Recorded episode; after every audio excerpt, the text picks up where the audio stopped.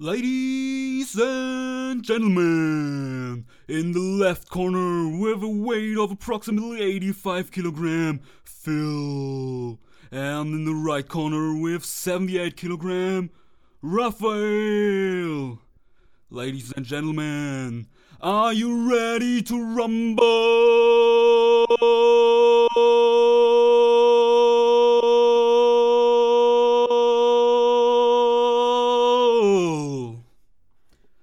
Dem Thema bei T-Time Gaming. Westliche Rollenspiele gegen östliche. Phil, hi. Uh, hallo, ja. Ich, ich musste das Rumble abbrechen. Ich hätte noch ein bisschen gekonnt, aber ich dachte langsam wird's zu lang sonst. Du hättest noch ein bisschen gekonnt. Wie lange hättest, hättest du das jetzt noch hingekriegt?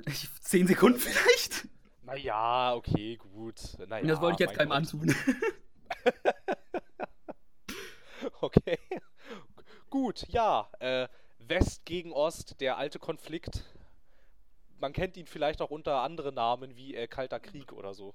Danke, den wollte ich auch gerade bringen. Ach, ich muss Russland verteidigen. Wir haben Öl. Und Putin. Putin ist toll. Wir haben leicht bekleidete Frauen. Wir haben Russinnen.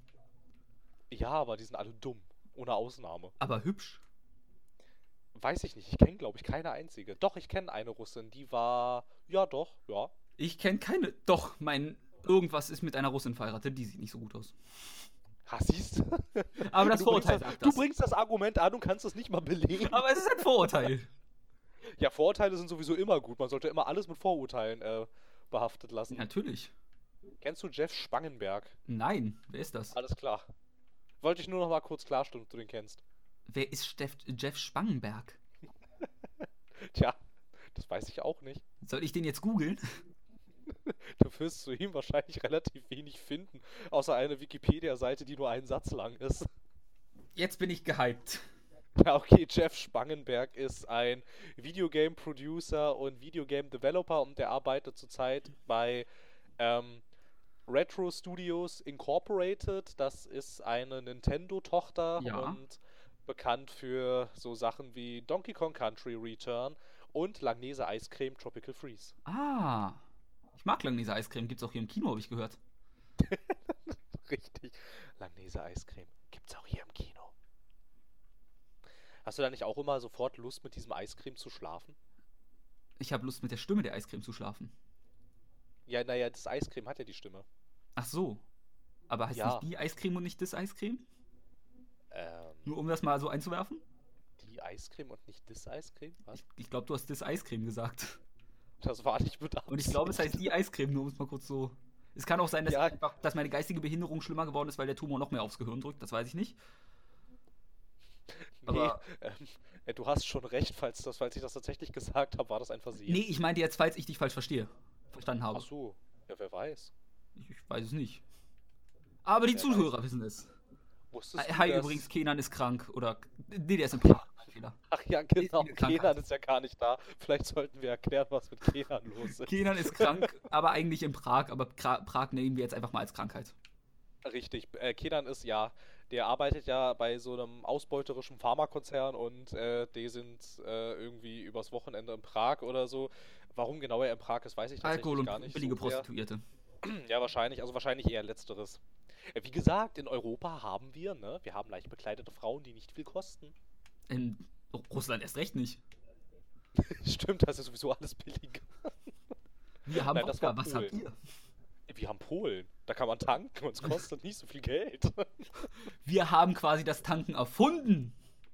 ja, aber bei uns kostet es nicht so viel. Ich glaube, Russland wird sehr preiswert zum Tanken sein.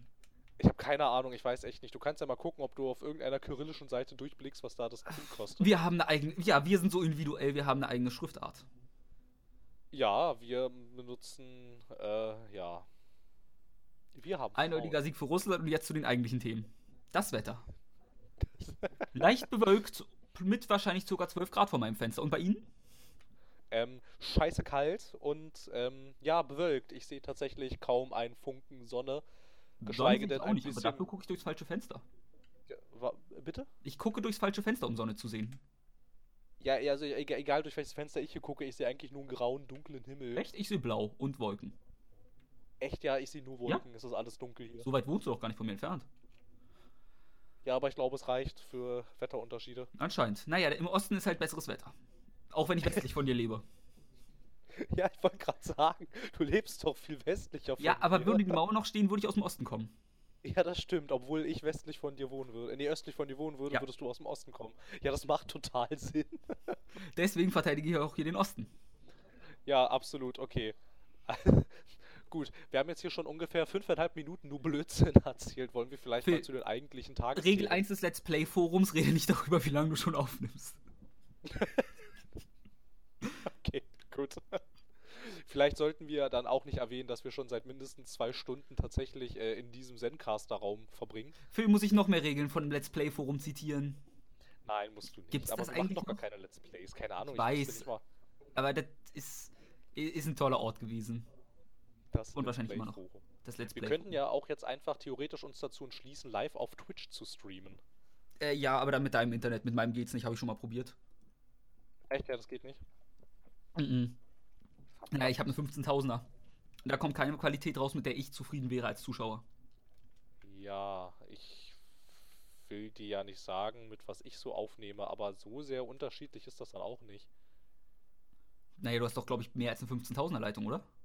Ja, ein bisschen. Also die haben jetzt nochmal ähm, tatsächlich ein bisschen was geupdatet, aber äh, zum Highspeed kommt es bis jetzt immer noch nicht, weil jedes Mal, wenn ich da anrufe bei 1 und 1, haben die irgendeinen anderen Scheißgrund, wieso es schon wieder nicht funktioniert. Weißt du, wo sie gutes Internet haben?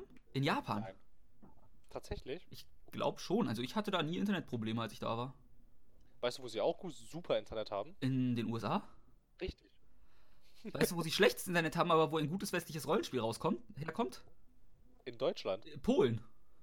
Polen. Da kommt ein fantastisches Rollenspiel. Okay, wollen wir das jetzt vielleicht mal irgendwie. Des, deswegen, jetzt ich mal, habe versucht, eine Überleitung zu finden. Okay, wir müssen jetzt mal gucken, dass wir hier mal irgendwo anfangen können. okay, also Rollenspiele. Ne? Ich weiß nicht, ob es vielleicht schon mal so ein bisschen durchgedrungen ist. Wenn nicht gerade Dragon Age Inquisition draufsteht, bin ich ein ziemlich großer Rollenspiel-Fan eigentlich. Spiele das tatsächlich alles sehr gerne.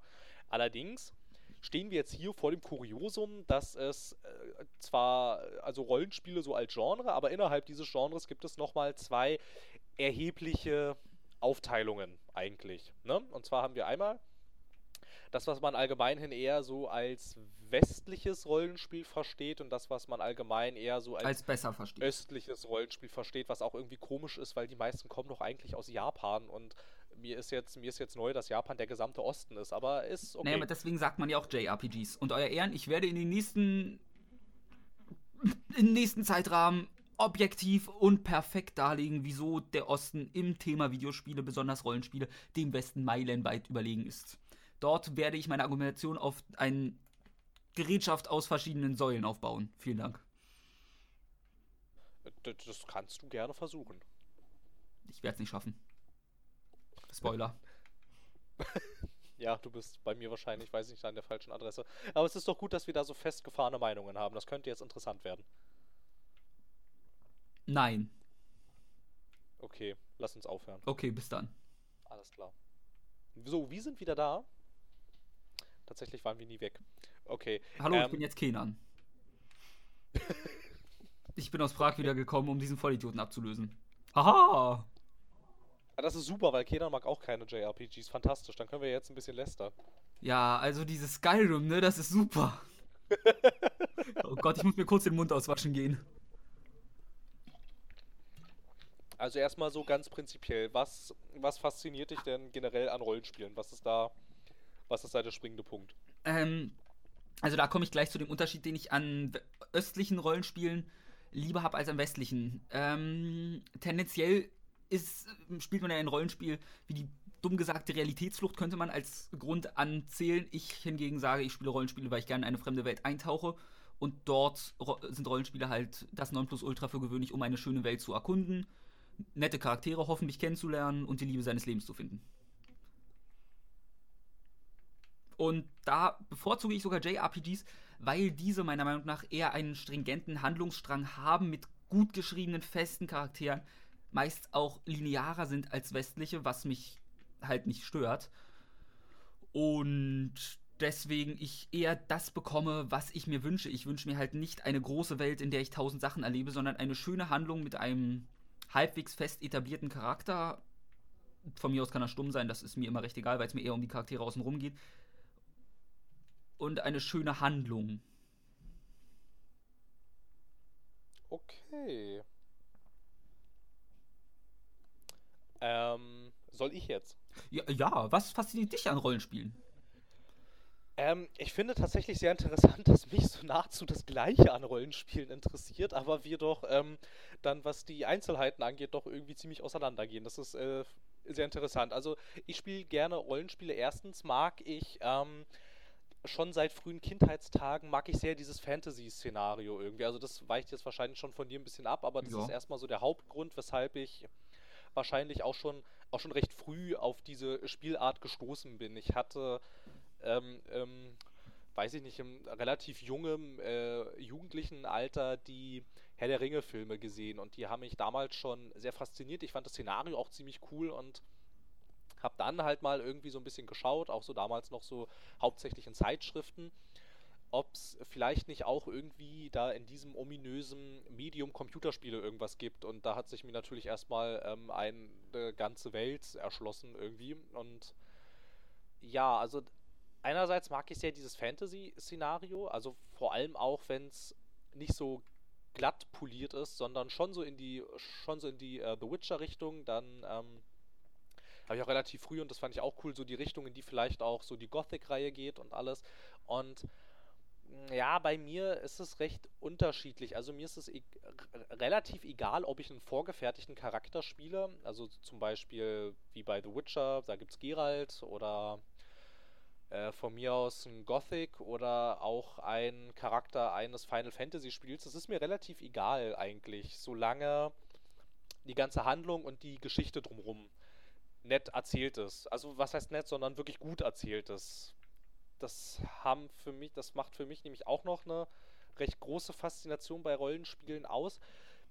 Wenn sie jetzt nicht gerade vom von äh, BioWare ab, ab Mass Effect 3 sind, sind Rollenspiele zu einem erheblichen Teil sehr gut geschrieben. Egal jetzt, ob sie aus dem Osten kommen oder aus dem Westen. So die, die wirklich die Aufmerksamkeit kriegen, haben meistens sehr gute Geschichten, die glaubhaft sind, die coole Charaktere haben, die Charakterentwicklungen haben, sowohl, sowohl bei den Charakteren um dich herum, als auch bei dir selbst. Ich meine, du hast ja ähm, bei Rollen, das war auch ja eine Zeit lang was, was Rollenspiel exklusiv war, dass du deinen deinen eigenen Charakter weiterentwickelt hast, du hast ihn irgendwie aufgelevelt, du hast bessere Ausrüstungen gekriegt, irgendwie hast vielleicht auch in manch anderen Spielen irgendwann angefangen, irgendwelche Berufe zu erlernen und dir dein Zeug irgendwie selber zu craften und so ein Kram. Also so in die Richtung. Und ich mag eigentlich auch, auch immer ganz gerne, und das ist das, was mir so ein bisschen dann bei den JRPGs fehlt. Ich mag es, wenn ich meinen Charakter, der vielleicht jetzt so fest existiert, zum Beispiel einen Geralt, ich mag es, wenn ich den in Dialogoptionen für mich quasi verfeinern kann. Das mochte ich auch sehr bei Mass Effect. Da gibt es ja Bei Mass Effect? bei Mass Effect, genau.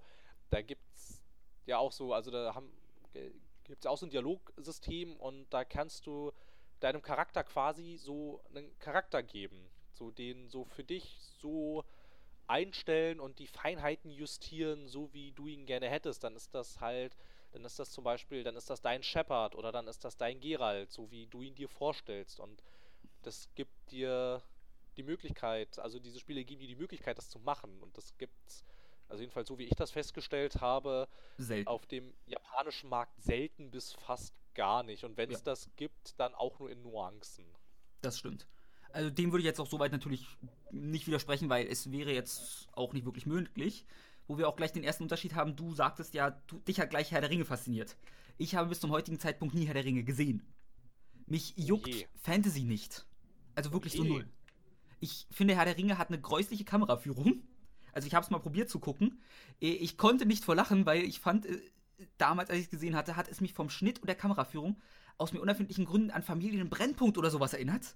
Was nicht geht, wenn die ums Feuer sitzen und sich unterhalten und ich nur noch denke, oh, gleich kommt's. Chantal, du gehst jetzt auf dein Zimmer und isst deinen Nachtisch nicht mehr. Dann, nein, das konnte ich nicht ernst nehmen. Das, ich werde dafür gerne von Herr der Ringe-Fans gesteinigt. Aber ich bin's gewohnt, Steine in die Fresse zu bekommen. Von daher geht das.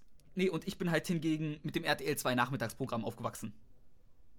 Also mit Ähm, ich glaube, es hat angefangen mit Dragon Ball und dann kam halt das ganze andere dazu. One Piece, Yu-Gi-Oh!, alles. Das hieß. Wobei ich das auch alles gesehen habe, ne? Eigentlich. Eigentlich. Aber du ja, zum Beispiel hast ja auch im heutigen Zeitalter nicht mehr die Affination zu Anime und Mangas. Nee, das stimmt tatsächlich. Also nicht wirklich. Deswegen, bei dir ging da unterwegs irgendwas verloren. Also, ja, wahrscheinlich. Ich habe Herr der Ringe geguckt und fand's gut. Ja, gut. Dazu muss man sagen, ich, ähm, ein Herr der Ringe zum Beispiel, um mal kurz da zu bleiben, interessiert mich auch nicht, weil ich einfach gerne, ich habe gern Überhelden in einem Film. Also ein Herr der Ringe hat halt keinen, wo ich sage, das ist ein Sephiroth, der dir mit einem Schwertstreich quasi eine Landschaft ausrottet und wo du weißt, das ist ein Badass Motherfucker. Ja, doch, äh, der heißt halt nicht so, der heißt Sauron. Ja, aber der ist böse. Und dem, mit, ich weiß, Sephiroth jetzt auch, war ein schlechtes Beispiel, aber ich meine jetzt, normalerweise habe ich es gern, wenn der Held auch wie in einem äh, Anime oder Manga typisch, zumindest wenn man im schonen Bereich bleibt, gerne einfach der Überheld irgendwann wird, der einfach alles zerlegt. Okay. Sowas krieg ich in westlichen Rollenspielen auch geboten teilweise. Aber das habe ich das Gefühl, kriege ich in östlichen eher. Besonders, du sagtest ja eine Definition vom Charakter, hast du ganz gern, dass du in Mass Effect deinen eigenen Shepard formst. Das ist für mich halt komplett egal. Ich will eine schöne Geschichte, die möglichst von vorn bis hinten halbwegs ordentlich durchinszeniert ist mit netten Charakteren. Und ein Mass Effect bietet das zwar auch, aber da zum Beispiel stört mich einfach, ich mag auch den Look von westlichen Rollenspielen einfach meistens nicht. Dieses sehr auf Realismus getrimmte. Ich finde, dass das. Es sieht nicht schlecht aus, aber ich mag den Stil einfach nicht. Ich hab's lieber, wenn ein Charakter überzeichnet, cartoonig oder sonst wie ist, weil ich mich mit so einem. Bleiben wir mal kurz bei Mass Effect Andromeda, was ja irgendwie total janky aussieht, weil da irgendwas mit den Animationen oder so falsch ist. Und das wirkt in einer so realistischen Welt immer automatisch falsch. Und wenn es dann ein Stil hat, der halt eher in eine cartoonigere Richtung geht. Cartoon jetzt natürlich auch im Anime-Stil oder so, nur mal Anime-Stil oder so klingt dumm, deswegen sage ich cartoonig. Ähm, dann fühlt sich das immer noch besser an, finde ich. Und nicht so out of place. Wobei jetzt aber, glaube ich, der Großteil, der jetzt zum Beispiel hier an ähm, JRPGs bekannt ist, doch eigentlich gar nicht eher so diesen Anime-Look hat. Also wenn ich jetzt zum Beispiel an die sehr populäre Final Fantasy-Reihe denke, die sieht jetzt vom Grafikdesign her und generell so vom Worldbuilding auch nicht so unrealistisch aus. Nee, also ich denke bei JRPGs halt schnell an ein Tales of. Oder ein Persona. Das sind so die, mit denen ich mich identifiziere. Und beide okay, sind also halt dann, sehr stilsicher. Also dann tiefstes, tiefstes Japan. Tiefstes so Japan. tiefstes Japan, also genau. Also ich sag mal, Final Fantasy XV war ja schon ein sehr westliches JRPG. Ja, das hat ja tatsächlich eine Open World an. Äh, genau. Manchmal jedenfalls. Obwohl, 15 hat schon durchgehend eigentlich. In der SG, ich, ich habe gehört von Leuten, dass. Ja, ähm, irgendwo wird sie dir kurz geraubt in Kapitel 10 oder so. Keine Ahnung, bis dahin hast du eigentlich eine Open World. Soweit habe ja, ich aber ab da, ab, ab da ist sie dann weg. Das kann sein, soweit habe ich das. Und dann zum Schluss kommt sie wieder. Genau. Ähm, genau. Genau. Aber auch in Yakuza, ich mag es auch einfach, wie überzeichnet teilweise Charaktere sind und vor allem, was du in westlichen nicht hast. Das, was ich an Japan immer mag, dieser Spagat zwischen bitterernsten Themen und Bullshit. In der Tat. Da hatten wir doch auch diese sehr interessante Unterhaltung in dieser Buchhandlung. Genau. auf der alles, auf der alles aufgebaut hat. Da gibt's dann, damals diese Buchhandlung. Genau, damals diese Buchhandlung. Es war eine laue Sommernacht. eine laue Sommernacht in der, in der, äh, in der Buchhandlung, richtig. Wir guckten ähm, uns tief in die Augen. Und dann stellte ich fest, dass Dead Rising auf einmal anders wurde, als es nicht mehr von Capcom selbst entwickelt wurde, sondern von einem Studio in Vancouver. Und tatsächlich war der ganze Stil auf einmal ganz anders. Genau. Und ähm, das merkt man dann schon. Ja, ich weiß, was du meinst, aber ich glaube, das ist was irgendwie. Also, was für mich bei Rollenspielen. Ah, ich weiß nicht, das ist irgendwie schwer, schwer zu erklären, weil ich finde auch zum Beispiel, dass es jetzt wenn man jetzt zum Beispiel von einem, von einem äh, The Witcher ausgeht, ich, ich versuche gerade ein bisschen meine Gedanken in Worte zu fassen, das fällt mir gerade gar nicht so einfach. Ähm, wenn man jetzt von einem, von einem äh, Witcher zum Beispiel ausgeht, da würde so überzeichneter Humor dauerhaft nicht reinpassen, wo der, wobei der aber eigentlich auch vorkommt. The Witcher 3 jetzt als aktuellstes Beispiel ist ja auch nicht permanent ein bitter ernstes und bitterböses Spiel. Da geschehen ja durchaus amüsante und humorvolle Dinge. Da gibt es auch kuriose Quests und all den Kram, aber es hat halt keinen Anime-Style. Ja, du sagst, es würde nicht reinpassen, aber meine Frage wäre, wieso? Hm, Yakuza, nehmen wir das mal, was ja eigentlich auch eine halb, obwohl es ist schon ein JRPG, oder? Könnte man so definieren. Ich weiß nicht, also es wird häufig gelistet unter Beat'em Up Open World. Gut. Nehmen wir ein. Was nehmen wir jetzt am besten? Hm, Nier Automata. Was ohne Probleme das einbaut, plus eine tiefgreifende Geschichte, die mich auch mitnimmt. Und ich glaube auch in The Witcher, gut, The Witcher ist nun wirklich sehr dark. Aber ja, sofern man. Kann man, kann man sagen. The Witcher versucht ja sehr, sehr dark zu sein und schafft es auch, weil das ist halt The Witcher. Aber ich glaube, auch ein westliches Rollenspiel kann es schaffen, wenn es das wollen würde. Und ich hätte nichts dagegen, wenn dann mal einfach komplett over-the-top Bullshit-Action öfter vorkommt in der Nebenquest oder so.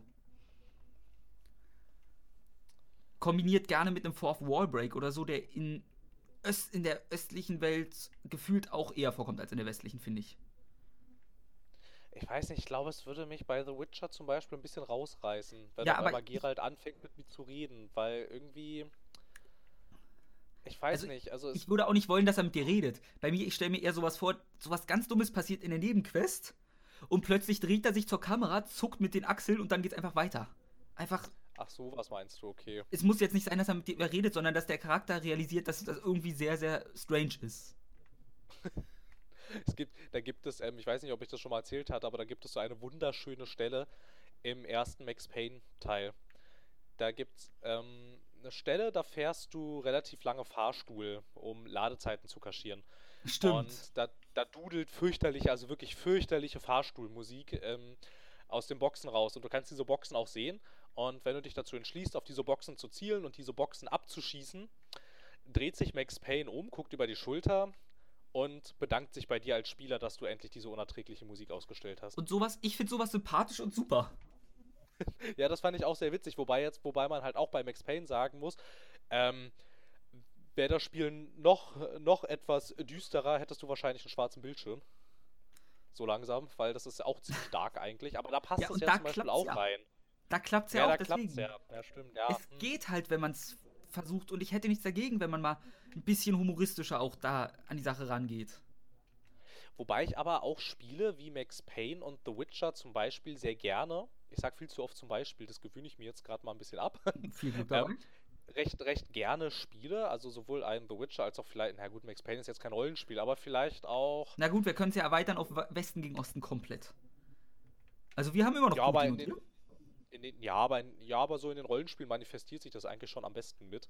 Ähm, ich spiele solche Spiele ganz gerne eben, weil sie halt so düster sind. Ich habe eine ziemliche Affinität für dunkle Sachen, für brutale Geschichten, für düstere Sachen, die vielleicht auch nicht unbedingt ein Happy End haben, wobei sie es halt dann meistens schon, schon haben. Und das ist ja dann auch irgendwie schön, wenn dann am Ende alles gut ist.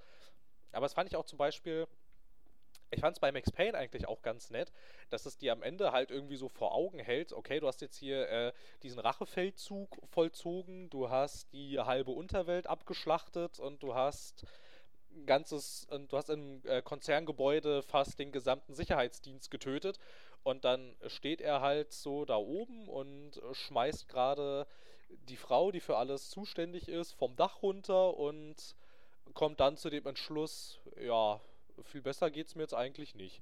Und das, ich finde es so nett, dass das so. Eine schöne Moral hat. Ja, dass es halt so eine Moral hat, auch, auch, auch zum Teil. Und dass du dass du da am Ende nicht so rausgehst mit diesem Friede, Freude, Eierkuchen, alles ist super und wir haben uns alle lieb und das ist häufig irgendwie so ein Bild, was bei JRPGs ja. mitschwingt. Diese kunterbunte, heile Welt und die geht mir voll auf die Nerven. Das schwingt ohne Frage sehr, sehr gerne mit. Also ich äh, habe nichts dagegen, wenn ein Thema mal, also The Witcher 3 hatte ich auch sehr viel Spaß mit und so eine dunkle, äh, dunklere Thematik von mir aus gerne. Ich, was ich super interessant ähm, ist jetzt auch westlich, aber Tyranny finde, ist, dass du halt mal den Bösen spielst. Ja, muss Tyranny ist auch super. endlich mal spielen, aber Tyranny ich habe kein Geld. Und es gibt andere Titel, die da wichtiger sind. Ja, da bist du aber relativ schnell durch. Also bei Interesse acht Stunden ungefähr, acht bis zehn so in dem Dreh. Ja, wie gesagt, ich habe nicht das Geld, um es mir zu kaufen. Ja, ähm, es gibt Menschen, die leihen dir Sachen. Das wäre super. Du kannst ja auch tatsächlich, seit es wieder GOG gibt, kannst du ja auch wieder Software verleihen. Ja, ich weiß, das mache ich manchmal sogar. Ja, das mache ich auch sehr gerne. Okay, ja, Ähm, ja, fühl, fühl deinen Gedanken zu Ende. Und ohne Frage, das hätte ich auch in JRPGs gerne mal, weil die sind sehr gerne, du bist der. Also JRPGs sind gerne sehr, sehr schwarz-weiß. Du bist in 90% der Fälle wirklich immer der Gute. Und die Gegner sind halt die Bösen. Und wieso sind sie böse? Sie sind es halt.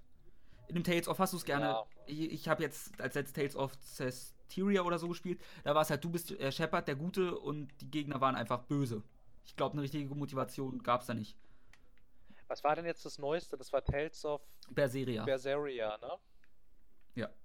Das war das Neueste jetzt. Ja, da hatte ich nämlich, das hat dieses ähm, Phänomen nämlich auch ganz gut. Ich habe es jetzt ähm, selbst nicht sonderlich lange gespielt, aber ich habe mich mit jemandem darüber unterhalten, der es durchgespielt hatte. Und der hatte sich bei mir bitterlichst darüber beklagt, dass es dieses interessante Konzept, was es am Anfang aufgreift, nämlich, er hatte sich nämlich gefreut, also es ist ja ein, also es ist bekanntermaßen ein JRPG, das äh, ist optisch auch kaum zu verkennen, dass du halt über weite Strecken des Spiels, ich glaube so ungefähr bis zur Hälfte, dir vermittelt wird, du bist hier nicht der Gute, du bist hier der Böse und du willst den König töten und der König ist hier eigentlich der Gute. So wird dir das vermittelt. Okay. Allerdings, ähm, ich weiß nicht, äh, das ist, es ist ja relativ neu. Ich spreche jetzt mal eine obligatorische Spoilerwarnung aus. Mhm. So, Spoiler. 3, 2, 1. Ab der Hälfte des Spiels stellt sich dann aber heraus, dass das alles nur Fassade ist mit diesem Aha. König, der eigentlich super böse ist und zwar so böse, dass du dir eigentlich überhaupt keine, also dass du überhaupt keine moralischen Schwierigkeiten mehr hast, dass du, wenn du jetzt darüber nachdenkst, ihn umzubringen, weil der ist so ein böses Arschloch, dass es eigentlich, ähm, dass, eigentlich dass, dass, dass man ihn eigentlich schon viel früher hätte vom Antlitz dieser Erde tilgen müssen und ähm, und halt äh, der besagte Kumpel war halt davon extrem enttäuscht irgendwie, Mhm, weil es halt auf einmal, weil es halt auf einmal diesen neuen interessanten Aspekt, den er in JRPGs durchaus gerne mal vermisst, hatte, aber sich dann auf, a- auf, auf halber Strecke quasi dazu entschlossen hat, nee, lieber doch nicht. Gut, das ist Und natürlich dann halt schade. alles über den Haufen schmeißt. Und hoppala, jetzt habe ich gerade gegen mein Mikrofon gehauen. Hat man kaum hoffe- gehört. Alles gut. Okay, ich hoffe jetzt, gut, dann fallen dir niemandem die Ohren weg. Und so, und das ist, ich weiß nicht, mir ist auch kein JRPG bekannt, wo du tatsächlich mal böse bist und böse Dinge tust. Äh, es Oder sagen wir moralisch fragwürdige Dinge. Ich würde jetzt Drakengard einwerfen. Ich würde Nier Okay. einwerfen. Ich würde Yoko Taro als Person einwerfen. Okay, dann, äh, äh, hast du das Wort. Gut, weil äh, ich hatte jetzt zur Sicherheit nachgeguckt, Drakengard gilt als Action-RPG, aber da steckt RPG drin, also zählt es. Ich- Das ist völlig, naja, The Witcher ist jetzt auch kein, das naja, Witcher ist schon mehr Rollenspiel gefühlt. Naja, das. Kampfsystem aber halt zum Beispiel ist auch nicht mehr so klassisch, ne? Ja klar, aber was ist ein klassisches. Rollenspiel-Kampfsystem? Klasse, das klassische Rollenspiel-Kampfsystem ist, wenn du pausieren kannst und dann deine nächsten taktischen Schritte planst und ähm, die. Demnach wäre Schaden, selbst doch ein, oder wäre dann ein, ich hab's nie gespielt, aber ein, äh, wie heißt denn das nochmal? Das deutsche, das Deutsche? Das deutsche Ro äh, äh, Rollenspiel, was du vorhin auch genannt hast. Gothic. Danke, Gothic. Kann man da pausieren? Nee, Siehste? das ist. Dann würde das auch nicht zählen. aus- ist auch ein das Action-RPG. Naja, klassisch, also richtig, richtig klassisch wäre es zum Beispiel wie in Dragon Age Origins. Das ist ein Oder sehr Baldur's, klassisches Kampfsystem. also wäre ein Baldur's Gate ein klassisches oder ein Fallout 1 oder 2. Zum Beispiel, oder ein Pillars of Eternity halt Ja. auch und ein Tyranny wäre auch klassisch. Oder ein. Divinity oder sowas. Ja, wobei das auch mal äh, sich als Action-RPG versucht hatte. Okay. Und zwar, ich glaube, Divinity 2 Ego Draconis hatte ein Action-Kampfsystem. Aber halt seit es dieses, seit wir wieder äh, in dieser Or Or Original Sin, glaube ich, hieß Genau. es dann, das ist dann, das ist dann auch wieder klassisch, ja. Äh, gut, ich hatte nämlich nur Original Sin gerade auch im Kopf. Nee, okay, ja, recht viele. weil in Drakengard, also Yoko Taro ist halt die Person, die einfach mal düstere, deprimierende Geschichten ins JRPG bringt. Und ich liebe Yoko Taro ja. Für seine Geschichten. Er hat das große Problem, dass er äh, ungefähr keine Produktions kein Produktionsbudget hatte bis zu Nier Automata. Ich meine, wenn du dir anguckst, wer das ein Drakengard 3 ist unfassbar gut, wenn man es nicht spielen muss. Weil ähm, allein das Studio dahinter sind dieselben, die Deadly Premonition gemacht haben. Hm, ja, die Und ja. ich ja. glaube, ab da weiß man schon, wer Deadly Premonition gesehen oder gespielt hat, das ist jetzt kein gutes Spiel. Auch, also geschichtlich unfassbar unterhaltsam und so. Aber gameplay-technisch, huiuiui, das ist schon ziemlich scheiße. Ja, absolut, ist es wirklich Und sehr schwer technisch, spielbar. technisch auch eine Katastrophe. Ja, absolut. Das Selbst halt, der ich Director's mein, Cut ist halt nicht spielbar eigentlich. Ja, das kam doch ähm, damals für 360 und PS3. Äh, ne? 360 nur, glaube ich. PS3 kam schon der Director's Cut, der nicht spielbar war. Also der war auf der Konsole wirklich nicht spielbar. Ich glaube, der lief mit, nicht mal konstant mit 30 Frames. ja, okay. ja, gut, abgebrochen gut. und Abstürze und auf dem PC stürzt die auch regelmäßig ab. Und es ist halt ein grauenhaftes Spiel. Aber die Geschichte ist nett. Also unterhaltsam. Äh, Es ist halt äh, Twin Peaks eigentlich. So zum guten Ja, aber Teil. noch mal ein bisschen abgedrehter eigentlich, Eigentlich oder? Also schon. fand- Es ist nochmal Twin Peaks in schlimmer. Ja, Oder ich fand's besser. noch mal, ich fand's noch mal sehr viel absurder. Obwohl es eigentlich, wenn es denn mal funktioniert hat, hatte ich es, auch wenn ich ähm, immer ein bisschen, ein bisschen angepisst war, wenn es mir dann wieder Gegner äh, gegeben hat. Aber ich hatte es eigentlich äh, ganz gern. Ja, es macht ja auch Spaß. Nee, und daher weiß man schon, Drakengard 3. Aber die Drakengard-Spiele und auch Nier, wobei Nier 1 besonders geht schon vom Stil her und mit Open World und so fast in westliche Richtung von dem, was es versucht. Aber da fand ich die Geschichte halt einfach wieder toll. Weil Yoko Taro. Und er halt, mh, Yoko Taro schreibt halt seine Geschichten immer von hinten. Das Ende wird zuerst geschrieben, was toll ist. Machen zwar eine Menge, aber ist trotzdem toll immer. Und sowas, also besonders so eine Geschichten wie in einem Drakengard oder so mit dem, ich meine, das Kanonende ist, dass du, zumindest das Kanonende für Nier 1 von Drakengard 1, ist, dass du mit im Schlusskampf mit deinem Drachen in unserer Welt landest. Was als Schwachsinns-Joke-Ende eingebaut wurde, was dann aber das Kanonende schlussendlich wurde, damit man Nier und so ins selbe Universum packen kann. Und das Ganze wird dann von der Lore her unfassbar kompliziert, daher lassen wir das weg. Ja, ja, ich, ich habe mir mal ja auch diese Timeline, die hast du mir mal geschickt, das ist Ja. echt extrem, Ja, ja, die extrem ist- verwirrend. Die ist etwas anders. Aber es ist halt, du merkst halt auch in Drakengard und so durch die. Man könnte es fast für ein westliches halten, auch vom Stil her und so. Aber dann hast du halt das Ende in Drakengard 1, dass sein pädophiler Priester, der mit in der Party ist, am Ende seinen Traum quasi bekommt, indem er von nackten, gigantischen Babys gefressen wird und sich freut, weil er halt ein pädophiler Priester ist, der das toll findet. Und es Und ist ich wundervoll. glaube, ich glaube, das sind diese Sachen, weshalb es äh, diese Spiele hier recht schwer haben. Ja, wenn es halt, wenn sie halt aus, aus, äh, aus den Untiefen Japans kommen und nicht, ähm, wobei jetzt auch bei Nier natürlich äh, Square Enix irgendwo dahinter steht, aber ähm, wenn man jetzt quasi nicht sowas wie ein Final Fantasy spielt zum Beispiel, da, das sind halt, glaube ich, genau diese Dinge, ja. wo halt Leute hier da sitzen, die das dann spielen und dann wahrscheinlich auch denken, äh, Ich bin mir auch recht sicher, the, dass hat what the fuck did I just played? das sowas offendet halt auch unfassbar viele Leute, bin ich mir unfassbar sicher. Du musst halt bereit sein, sowas auf dich wirken zu lassen und dir zu denken, okay, ich habe Spaß an sowas. Es gibt genug Leute, die das abstoßend, eklig oder falsch finden. Kann ich nachvollziehen. Ich habe trotzdem Spaß dran. Nee, ist ja okay, es gibt dafür ja auch einen Markt, der ist halt nur anscheinend, also, also auch recht offensichtlich in Europa nicht ganz so groß. Nee, aber das liegt auch, wir werden, man muss immer bedenken, es sind natürlich andere Wertvorstellungen und so, in denen man groß wird, je nachdem, in welcher Region man groß wird. Okay, ich glaube aber auch Yokotaro selbst in Japan nochmal weird. Von daher, das sind so Perlen, würde ich sie nennen. Halb zumindest, weil die Storys sind Perlen. Die das Gameplay ist halt. Puh, ja. Ja, und das ist dann halt auch so eine Sache. Also ich meine, generell Rollenspiele, also sowohl westlich als auch östlich, die gehen ja gerne schon mal ein paar Stündchen. Ja. Ne, also östliche, also so JRPGs, die schlagen auch gerne mal nochmal erheblich weiter über die Stränge, als es, äh, als es, als es westliche Rollenspiele tun. Ich meine, da geht ja gerne mal so ein JRPG, ge geht ja gerne mal so 70 bis 80 Stunden mindestens. Ja. Also se So, so 60 sollte man pro JRPG eigentlich einplanen für gewöhnlich. Ja. Ja gut, so ein Dragon Age Origins geht jetzt auch, wenn du nicht alles machst, dann reine Story ist auch so 60, 60 Stunden ungefähr. Also auch, ist auch Ja, klar. ordentlich, aber es Auch West eher, ähm, westliche machen es ja auch gerne. Ja, ein The Witcher zum Beispiel, aber wobei, wenn du bei einem The Witcher, also bei einem The Witcher 3 jetzt tatsächlich nur die Haupthandlung spielst, ich glaube, da kannst du in 20 bis 30 durch sein. Aber halt, wenn du den ganzen Rest drumherum machst, dann. Also ich weiß nicht, ich glaube, ich hatte am Ende irgendwie 120 Stunden. Nicht schlecht. Aber okay, mit allen Ja. DLCs, ne? Ja, ja, mit allen DLCs dann am Ende. Ähm, jetzt weiß ich gar nicht mal, worauf ich hinaus wollte. Irgendwas hab mit ich? Spielzeit.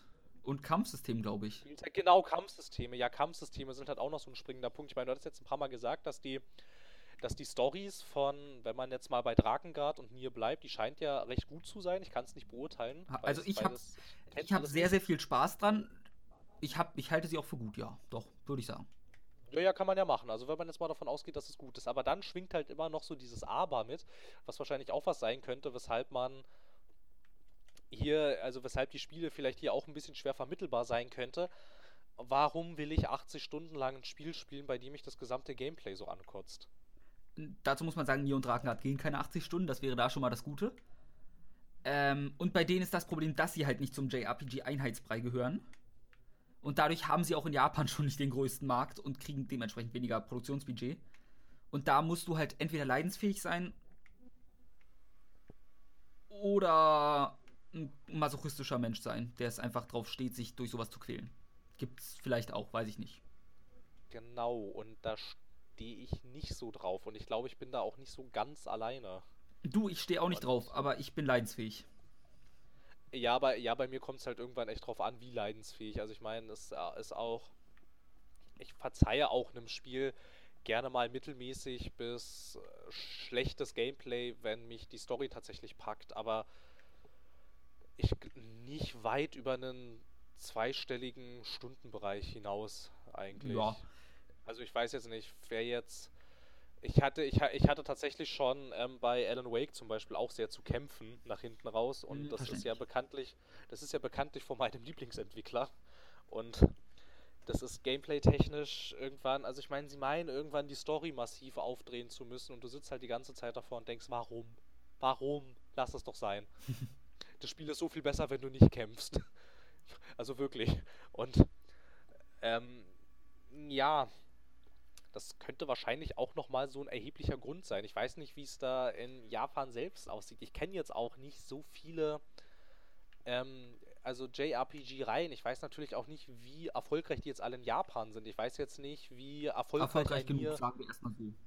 also wie, also wie erfolgreich zum Beispiel ein Nier in Japan ist. Ich weiß. Nein, ähm, auch nicht. Ähm, da auch in nicht. Japan hast du halt Dragon Age, äh, Dragon Quest, was unfassbar Ich erfolgreich ist. sagen, Dragon Age. äh, Dragon Quest, ja. Und ja, das heißt schon. Tales of bringt jedes Jahr einen neuen raus, von daher müssten die Verkaufszahlen zumindest reichen, dass du jedes Jahr was Neues rausbringst. Das wären so die zwei großen, die man in Europa auch kennt, die ich auch im Kopf hätte auf Anhieb. Ich glaube, Dragon Quest kennt man vielleicht noch eher als Tales of. Ja, und Dragon Quest ist auch ein schönes Spiel, aber was man an gleich beiden Titeln merkt, ist, dass die Japaner halt ein Spielsystem haben, was bei uns als veraltet fast gilt, meistens im Kampfsystem. Runden. Kampf, basierte Kampfsysteme. Die finde ich, da muss ich jetzt tatsächlich mich mal outen. Ich finde die toll. Ich liebe Runden-Kampfsysteme. Ich mag das, ich mag das echt. Ich mochte das auch. Ich mochte das bei, bei, Fan, bei Final Fantasy X mochte ich das noch sehr gerne und ich habe Square Enix echt ein bisschen übel genommen, auch damals schon, dass sie das dann nach Final Fantasy X über den Haufen geschmissen hatten. Ich fand das bei ich fand das bei Final Fantasy X schön, dass ich erstmal quasi, wenn da jetzt, da gab es einen Kampf, der war, na gut, okay, gegen Ende war der nicht. So nach ungefähr 30 Stunden, also so ungefähr bei der Hälfte, ähm, hast du einen Kampf auf einem Luftschiff gegen einen gigantischen Drachen. Okay. Und da fand ich es einfach so nett. Das war einer der Kämpfe, bei denen es mir am ehesten aufgefallen ist, dass das war so unaufgeregt. Ich meine, erstmal hast du halt diesen Schreck, oh mein Gott, was ist denn das für ein Riesenviech und oje, oje. Ja. Und nachdem du auch so seine ersten paar Angriffe mitgekriegt hast, wird halt auch relativ schnell klar, das geht jetzt hier richtig zur Sache und das ist auch nicht ganz einfach. Aber du hast halt die Möglichkeit dafür, dass du dieses Rundenkampfsystem hast, dass du dir dein ganzes Handeln angenehm, taktisch und wohl überlegt, kannst du, kannst du dir das alles so zurechtlegen irgendwie. Ne? Du kannst halt, du, du, du kannst halt gucken, irgendwie, okay, weiß ich nicht, der Charakter macht jetzt da seinen Angriff, davor verlangsamt der Charakter vielleicht noch den Drachen, damit ich dann beim nächsten Angriff genug Zeit habe, um alle wieder zu heilen. Und bei Rollenspielen, wie sie jetzt häufig im äh, westlichen Markt vorkommen, da muss das alles sitzen. Das muss zack, zack, schnell, schnell, sofort, ansonsten ist alles tot. Also bei mir kommt dazu, ich denke immer, ein Rundenkampfsystem kannst du wenig falsch machen. Und ein Actionkampfsystem machst du halt unfassbar schnell Fehler, die, weil es dann nicht richtig funktioniert in einer Situation. Oder die Kamera spackt rum und killt dich und sowas ist halt unfassbar deprimierend. Absolut. Vor allem, vor allem, wenn du stirbst, nicht weil du schuld bist, sondern weil Genau. die Technik versagt. Ja, Das. Ich macht ein. System, ein Spiel als östliches Rollenspiel noch super, auf das ich später komme. Kleiner Spoiler Dark Souls. Ähm, nee, was aber ich. bei Achso, ja. Ich möchte noch kurz, ähm, bei Ja. rundenbasierten finde ich halt so schön, weil ich liebe es, dass ich in irgendeinem Kampf passiert ist mir immer, dass ich schlussendlich, also eine Sache stört mich, das machen viele und zuerst kommt mir Persona in den Kopf, weil ich es halt derzeitig noch spiele. Dieses, wenn der Protagonist stirbt, hast du verloren. Das ist, also wenn der Protagonist aus deiner Party stirbt. Das Ja. ist kompletter Humbug, weil ich es schwachsinnig finde. Aber gut, das ist etwas, über das ich mich jedes Mal aufs Neue aufregen kann. Aber ich liebe es halt, weil ich früher oder später gerne mal in einem Blue Dragon damals, das waren noch Zeiten, ähm, ist es mir ganz oft, ist es mir ein, zwei Mal passiert, dass halt deine gesamte Party tot ist. Und du stehst als letzter und weißt, oh Gott, oh Gott, er bringt gleich seine Special Attack, die er schon gezeigt hat, in zwei Runden. Aber alleine klappt das nicht. Das heißt, ich muss jetzt irgendwie erstmal alle aufstellen, dann in der Zwischenzeit panisch auch noch heilen und alle in eine Blockposition bringen, dass möglichst alle überleben.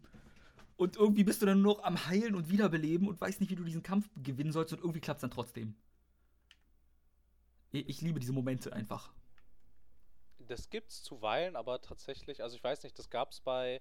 So, so hatte das Dragon Age Origins zum Beispiel gemacht. Also da war's, da war's halt nicht vorbei, wenn du als Protagonist quasi tot warst in der Party, sondern du kannst halt einfach weitermachen. Dann war halt Ja. ein Charakter weniger. Ja, mein Gott, who cares? So ist es aber, glaube ich, in der gesamten, in den gesamten Dragon Age Spielen. So im zweiten ist es auch noch so und im dritten, also beim zweiten bin ich mir jetzt nicht ganz Ich sicher, glaube, aber bei, im beim zweiten es bin ich mir recht. auch wieder Ich so. glaube, da war's. Da war was. Da konntest du auch weitermachen. Achso, ja, ja, genau. Und ähm, Final Fantasy hat das eigentlich auch immer so gemacht jetzt. Also jetzt die aktuellen, da weiß ich es nicht so genau, aber halt bei zum Final Beispiel Fantasy. 10. Also, naja, 15 zum Beispiel. Doch, da war es auch so. Aber man hat es ja öfter zumindest. Und Ja, ich habe es ja, vielleicht ich auch nur so unfassbar präsent im Kopf, weil ich halt gerade Persona spiele, wo es halt leider so ist. Also da ist das dann tatsächlich so. Also obwohl das ja, also es ist doch, Wie es ist doch eigentlich ein Party-Rollenspiel, oder nicht? Ja, du hast immer eine Vier-Mann-Party, also drei plus du. Und sobald du mit 0 KP am Boden liegst, ist der Kampf verloren. Ja, das ist halt in der Tat ein bisschen Quatsch, weil was ist denn mit den anderen, die noch stehen? Ja, das Ich ist- meine, wieso, wieso dürfen die denn nicht weitermachen? Also dazu muss man sagen, Persona löst es ja so, dass du, wenn du die Social Links weit genug ausgebildet hast, den Skill bekommst, dass sie einen Kill-Angriff äh, für dich äh, sich opfern, dass sie stattdessen runtergehen. Aber trotzdem ist es nicht gut, dass du halt der zentrale Ankerpunkt bist für mich in einem Kampf. Mag ich einfach nicht. Nee, nee, das ist ein bisschen, ja, Ist ein bisschen KK. Ja, ein klein wenig. Das, ähm, womit ich mich dabei allerdings wieder halt, wo, wo es halt wieder in Ordnung ist, wenn du quasi der Einzige bist, ne? Also zum Beispiel bei einem, bei einem, bei einem The Witcher macht Sinn, weil wenn Geralt tot ist, ist halt Ja gut, da kann vorbei. keiner kommen. Ne, ja, eben. Bei einem, bei einem Gothic macht es halt auch Sinn, weil wenn. Der hat gar keinen Namen. Naja, wie du. Weil, ja. Nee, der hat keinen Namen. Doch, der Prisoner war es oder so, ne? Nein, der hat keinen Namen. Gar keinen? Nie. Nein, nein, nein, nie.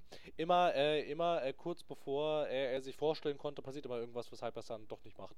Okay. Das war so, das ist so, das ist so der Running Gag in der Gothic-Reihe.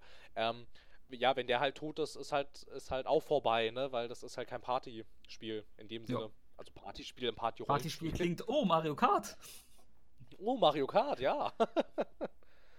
ähm, nee, aber ich finde es tatsächlich, das ist, das, ist, das ist tatsächlich was, was mir echt immer an, an japanischen Rollenspielen zuweilen ein Stück weit besser gefällt als an den westlichen. Ich mag das nicht, wenn man ein Party-Rollenspiel hat, aber alles so wild durch die Gegend wuselt und das nicht so rundenbasiert ist, sondern irgendwie alles wuselt so rum und ich muss dann irgendwie gucken, aha, wo ist jetzt hier was und wer macht jetzt das? Nein, warum machst du denn jetzt das? Weil dann halt die Ja. KI, während du, während du werkelst, werkelt halt ähm, an den Leuten, über die du gerade nicht die Kontrolle hast, da werkelt dann irgendeine KI und die macht eigentlich also wenn es gut läuft, macht sie nie das, was sie soll.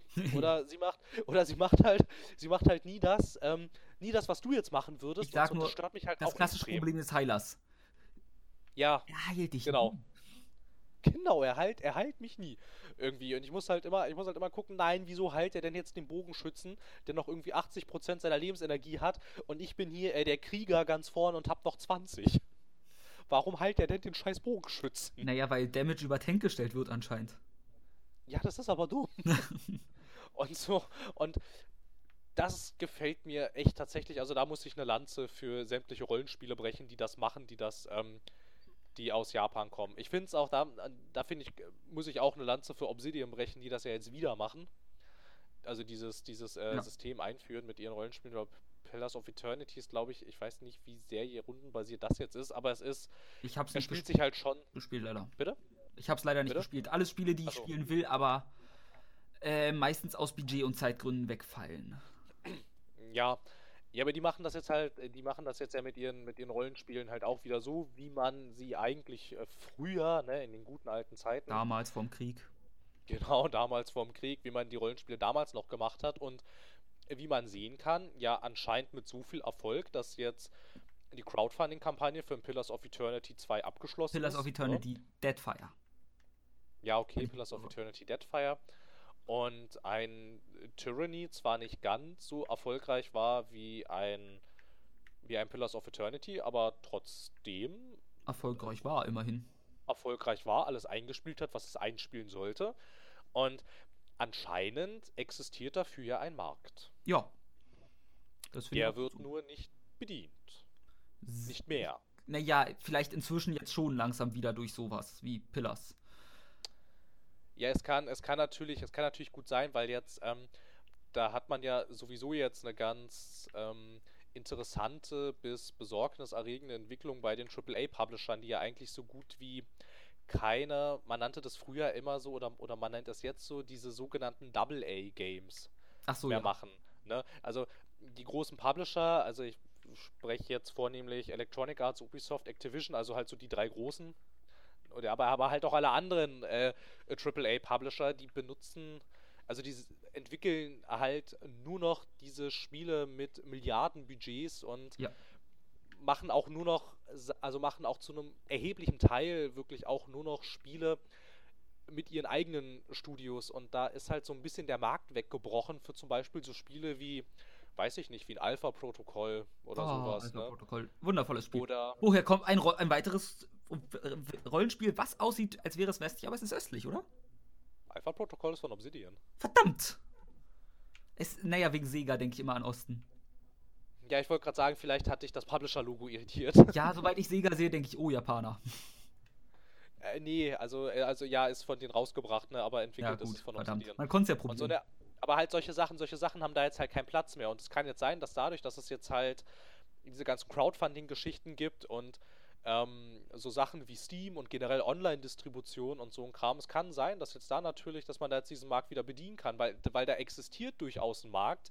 Die Großen bedienen ihn nur nicht mehr. ja. Der ist aber durchaus Genau da. Dafür, dafür ist der Indie-Markt halt recht steil gegangen. Genau, und es kann halt echt sein, also ich meine, Obsidian beweist ja durchaus, ich meine, dass du nach wie vor, wenn du ein bisschen kleinere Brötchen backen kannst, dass du damit ein Studio über Wasser halten Ich kannst. möchte nur sagen, ich kann gar keine Brötchen backen, aber ja. Ja, aber es geht halt, ne? Ja. Es geht halt. Oder halt auch zum Beispiel solche Sachen wie jetzt, ähm, wie jetzt Double Fine oder Telltale machen. Glaubst du, die würden bei einem Electronic Arts oder Ubisoft unterkommen? Wahrscheinlich nicht. Ähm, Telltale wahrscheinlich inzwischen schon. Ja, Telltale vielleicht inzwischen schon eher, da, aber da, da sitzen ja jetzt auch irgendwie inzwischen Lionsgate ein bisschen mit dran. Da Wobei halt aus dieser dran. Kooperation auch nie was geworden ist, so wirklich. Das ist, also Telltale ist wieder so was ganz Merkwürdiges. Ja, da fragt, ja, da sagen auch alle irgendwie, ach, und interaktive Filme braucht keiner und alle Adventures sind tot. Aber dann steht da irgendwie Telltale und alle kaufen das. Ja, es, Irgendwie so, so der Markt ist sehr, sehr merkwürdig und verwirrend. Ja, manchmal schon. Da verstehe ich dann auch so Leute wie Disney, die sagen, nee, lasst uns da mal rausziehen. irgendwie, irgendwie, also wir sind jetzt hier seit 20 Jahren drin und wir raffen nicht, wie das funktioniert. Es ist uns einfach ihr zu Spieler, ihr blöd. seid komisch. Ja, genau, es ist uns einfach zu blöd. Wir lizenzieren das einfach an Leute, die wissen, wie das geht oder die, oder die blöd genug sind, äh, diesen zu versuchen. bedienen. Ja, genau. verstehe ich durchaus. Nee, aber es kann halt, es kann halt durchaus sein, ähm, das waren tatsächlich. Also ich glaube, also ich verballer jetzt gerade alles, was ich eigentlich in meiner äh, Kolumne schreiben wollte, aber ist auch nicht so schlimm, dann schreibe ich meine Kolumne halt. kann ich auch quasi gerade löschen, deswegen. Ja, ja, genau, dann, äh, wir können einfach das verwursten. Das ist alles, was ich da drin benutzen wollte. ähm, nee, aber ich, ich kann mir durchaus vorstellen, dass wir sowas jetzt inzwischen häufiger sehen werden. Vielleicht auch mehr Rollenspiele, die wieder so in diese Richtung gehen. Weil auch für Rollenspiele, ich meine zum Beispiel The Witcher 3 b- oder, oder halt auch die, die Bethesda-Rollenspiele, also ob du sie jetzt magst oder nicht, aber sie beweisen eines durchaus. Der Markt für Rollenspiele ist da Ja. er wird halt nur nicht mehr von den großen Publishern bedient. EA bedient ihn mit BioWare ein bisschen, aber Aber auch Leute, in einem ganz merkwürdigen Niveau, was irgendwie jetzt keinen mehr wirklich glücklich stimmt, ja, aber es sich ist halt so trotzdem glatt verkauft. gebügelt. Ja, weil es halt so glatt gebügelt ist. Und du hast halt den Vorteil, wenn du dich jetzt zum Beispiel, weiß ich nicht, äh, als, also ich bleibe jetzt mal beim Beispiel Obsidian, weil das jetzt gerade so das einzige kleinere Studio ist, was mir, was mir einfällt, was Rollenspiele macht. Mir fällt aber auch also, nichts au- also Doch, wer sind die Typen hinter Wasteland? Waren das nicht andere? Äh, in Exile oder so? Kann sein. Bin ich mir nicht Jedenfalls ganz da sicher, aber die noch wen. Ja, die kenne ich nicht so gut. Obsidian kenne ich ein bisschen. Und ähm, ich kann mir aber durchaus vorstellen, dass jetzt halt gerade in diesem neuen Umfeld, dass ja, also halt dieses Vakuum, was da jetzt entsteht, ich meine Paradox, die eigentlich als Hardcore-Strategie-Entwickler aufgetreten sind, die publishen die ganzen Obsidian-Rollenspiele. Und zum Beispiel Starbreeze, ich weiß nicht, sagt ihr das was? Ja. Starbreeze Studios? Ja. Das sind Die doch eigentlich die auch- mit äh, Payday und so. Jein. Äh, Overkill sind die mit Payday, aber Overkill ist inzwischen von Starbreeze gekauft. Gut, wusste ich doch. Also die haben die übernommen. Die Starbreeze, die kennt man, glaube ich, vielleicht noch ein bisschen durch äh, die Riddick-Spiele. Oh ja, ja. Hm. Und ähm, The Darkness haben sie gemacht, also den ersten jedenfalls. Den, der zweite war dann von, äh, von Digital Extremes und man könnte sie eventuell noch kennen ähm, von Brothers A Tale of Two Sons. Stimmt, tolles Spiel. Genau. Und ähm, ich meine, d- die kommen jetzt ja auch aus ihrer klassischen, also ich meine, die war ja eigentlich mal ein klassischer Entwickler, die ist aber halt auch anfangen zu expandieren. Und ich meine, sie haben jetzt zum Beispiel ähm, Psychonauts 2 von Double Fine, das wird über Starbreeze gepublished. Dieses ähm, Dead by Daylight ist über Starbreeze gepublished. Das sind auch jetzt, es ist nochmal ein Studio, die sich, die jetzt gucken, wie sie in diesem Vakuum, das jetzt die großen AAA-Publisher hinterlassen haben, vielleicht irgendwo Fuß fassen können. Und ich kann mir durchaus vorstellen, dass man im Zuge dessen, ähm, in, im Zuge dieses neuen Umfelds, weil du kannst ja viel spitzer für deine eigene Zielgruppe entwickeln. Ja. Du, musst, du bist ja nicht darauf angewiesen, dass jetzt irgendwie bei Produktionskosten von, was weiß ich, 200 Millionen äh, Dollar, dass das dann viele Leute kaufen müssen. Wenn es halt nicht so teuer ist, kannst du auch spitzer entwickeln. Und ich habe so ein bisschen die Hoffnung, dass dann vielleicht so die Rollenspiele zurückkommen, so wie ich sie mal, so, so wie ich sie gerne hatte. Also Mass Effect 1 und 2? Ja, so in dem Dreh oder halt auch gerne, ich, als ich Tyranny gespielt habe, habe ich auch gemerkt, wie schön das war, als man Rollenspiele noch aus der isometrischen Sicht gespielt hat. Das geht zum Zuerst Beispiel bei mir gar nicht. Ich krieg von der ISO-Perspektive in Rollenspielen einen Kotzreiz. Echt, ja? Das Also nicht im Sinne von Motion Sickness oder so, sondern ich kann es einfach nicht ab. Okay. Ich, ich ja, drehe bei Rollenspielen aus der taktischen ISO-Perspektive, also auch in Dragon Age 1, ich kann es nicht spielen. Ich drehe dabei irgendwie durch. Na gut, Das Dragon Age dann 1 nicht. musst du nicht, also das kannst du auch taktisch spielen und musst nicht in der ISO-Perspektive spielen. Das war auch was, was mir bei Inquisition zum Beispiel ein bisschen auf den Sack gang, äh, Sackgang, auf den Sack gegangen ist, ähm, dass du quasi diese taktische Ansicht hattest und sie dann sagen, ja, die habt, wir haben doch hier die Taktikansicht, aber du hattest sie nur in der isometrischen Perspektive, aber das Spiel hat es dir verboten, so weit rauszuzoomen, dass du alles sehen konntest. Stimmt, es war ja da auch wieder so, ja, Ja, es war total dumm.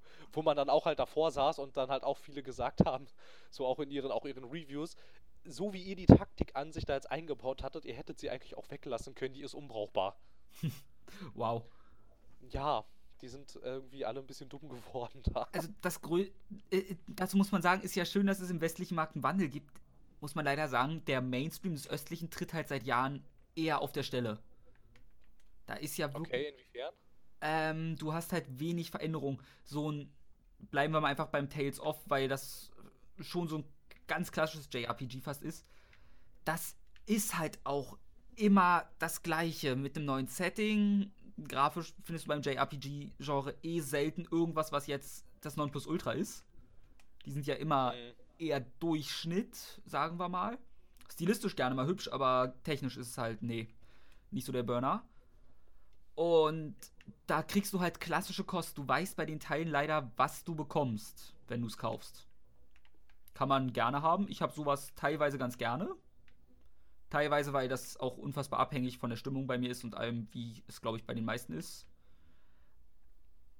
Aber das Genre tritt halt gut, so Nier Automata zum Beispiel ist mal gern was anderes und auch wenn es klassisch ist, ein Hyper Dimension Neptunia zum Beispiel, wenn du es kennst, zufälligerweise. Nee, leider nicht. Das Bedauere. ist ähm, der Konsolenkrieg mit Anime-Mädchen dargestellt quasi. Okay. Äh, Google einfach mal kurz. guck, kurios. jeder, der es nicht kennt, sollte sich einfach mal kurz ein paar Bilder davon ansehen. Es sind. Äh, dann ist halt der Mega Drive ein Anime-Mädchen quasi, die sich bekämpfen und so ein bisschen. Also, das ist so ein. Es ist auch sehr Fanservice-lastig, was mich meistens stört. Aber das Ding ist so lächerlich, das nimmt sich so kein bisschen ernst, dass es trotzdem einfach nur Spaß macht für die Geschichte. Ja, das sieht recht anime-mäßig aus. Ist es, aber du musst, das sind halt alles dann Konsolen quasi, bis Publisher.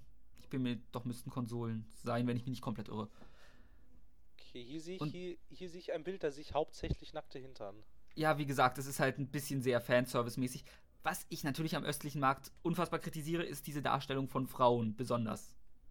Bin ich kein Ja. Fan davon, werde ich nie sein und sage, es wäre schön, wenn Frauen mal ordentlich dargestellt werden, was ein Persona zum Beispiel als JRPG gut macht. Wobei es ja auch in dem Artbook da, ne, so eine Frau gibt. Ja, äh, ohne Frage, in Persona 5 hätten wir Ahn, die jetzt vom Design her, also man muss sagen, auch da tragen die drei weiblichen spielbaren Charaktere, lass mich kurz nachdenken, müssten drei sein. ja, ja, denk Ja, nach. müssten drei sein. Ähm, hautenge Anzüge natürlich. Ja, selbstverständlich. Es geht natürlich nicht anders.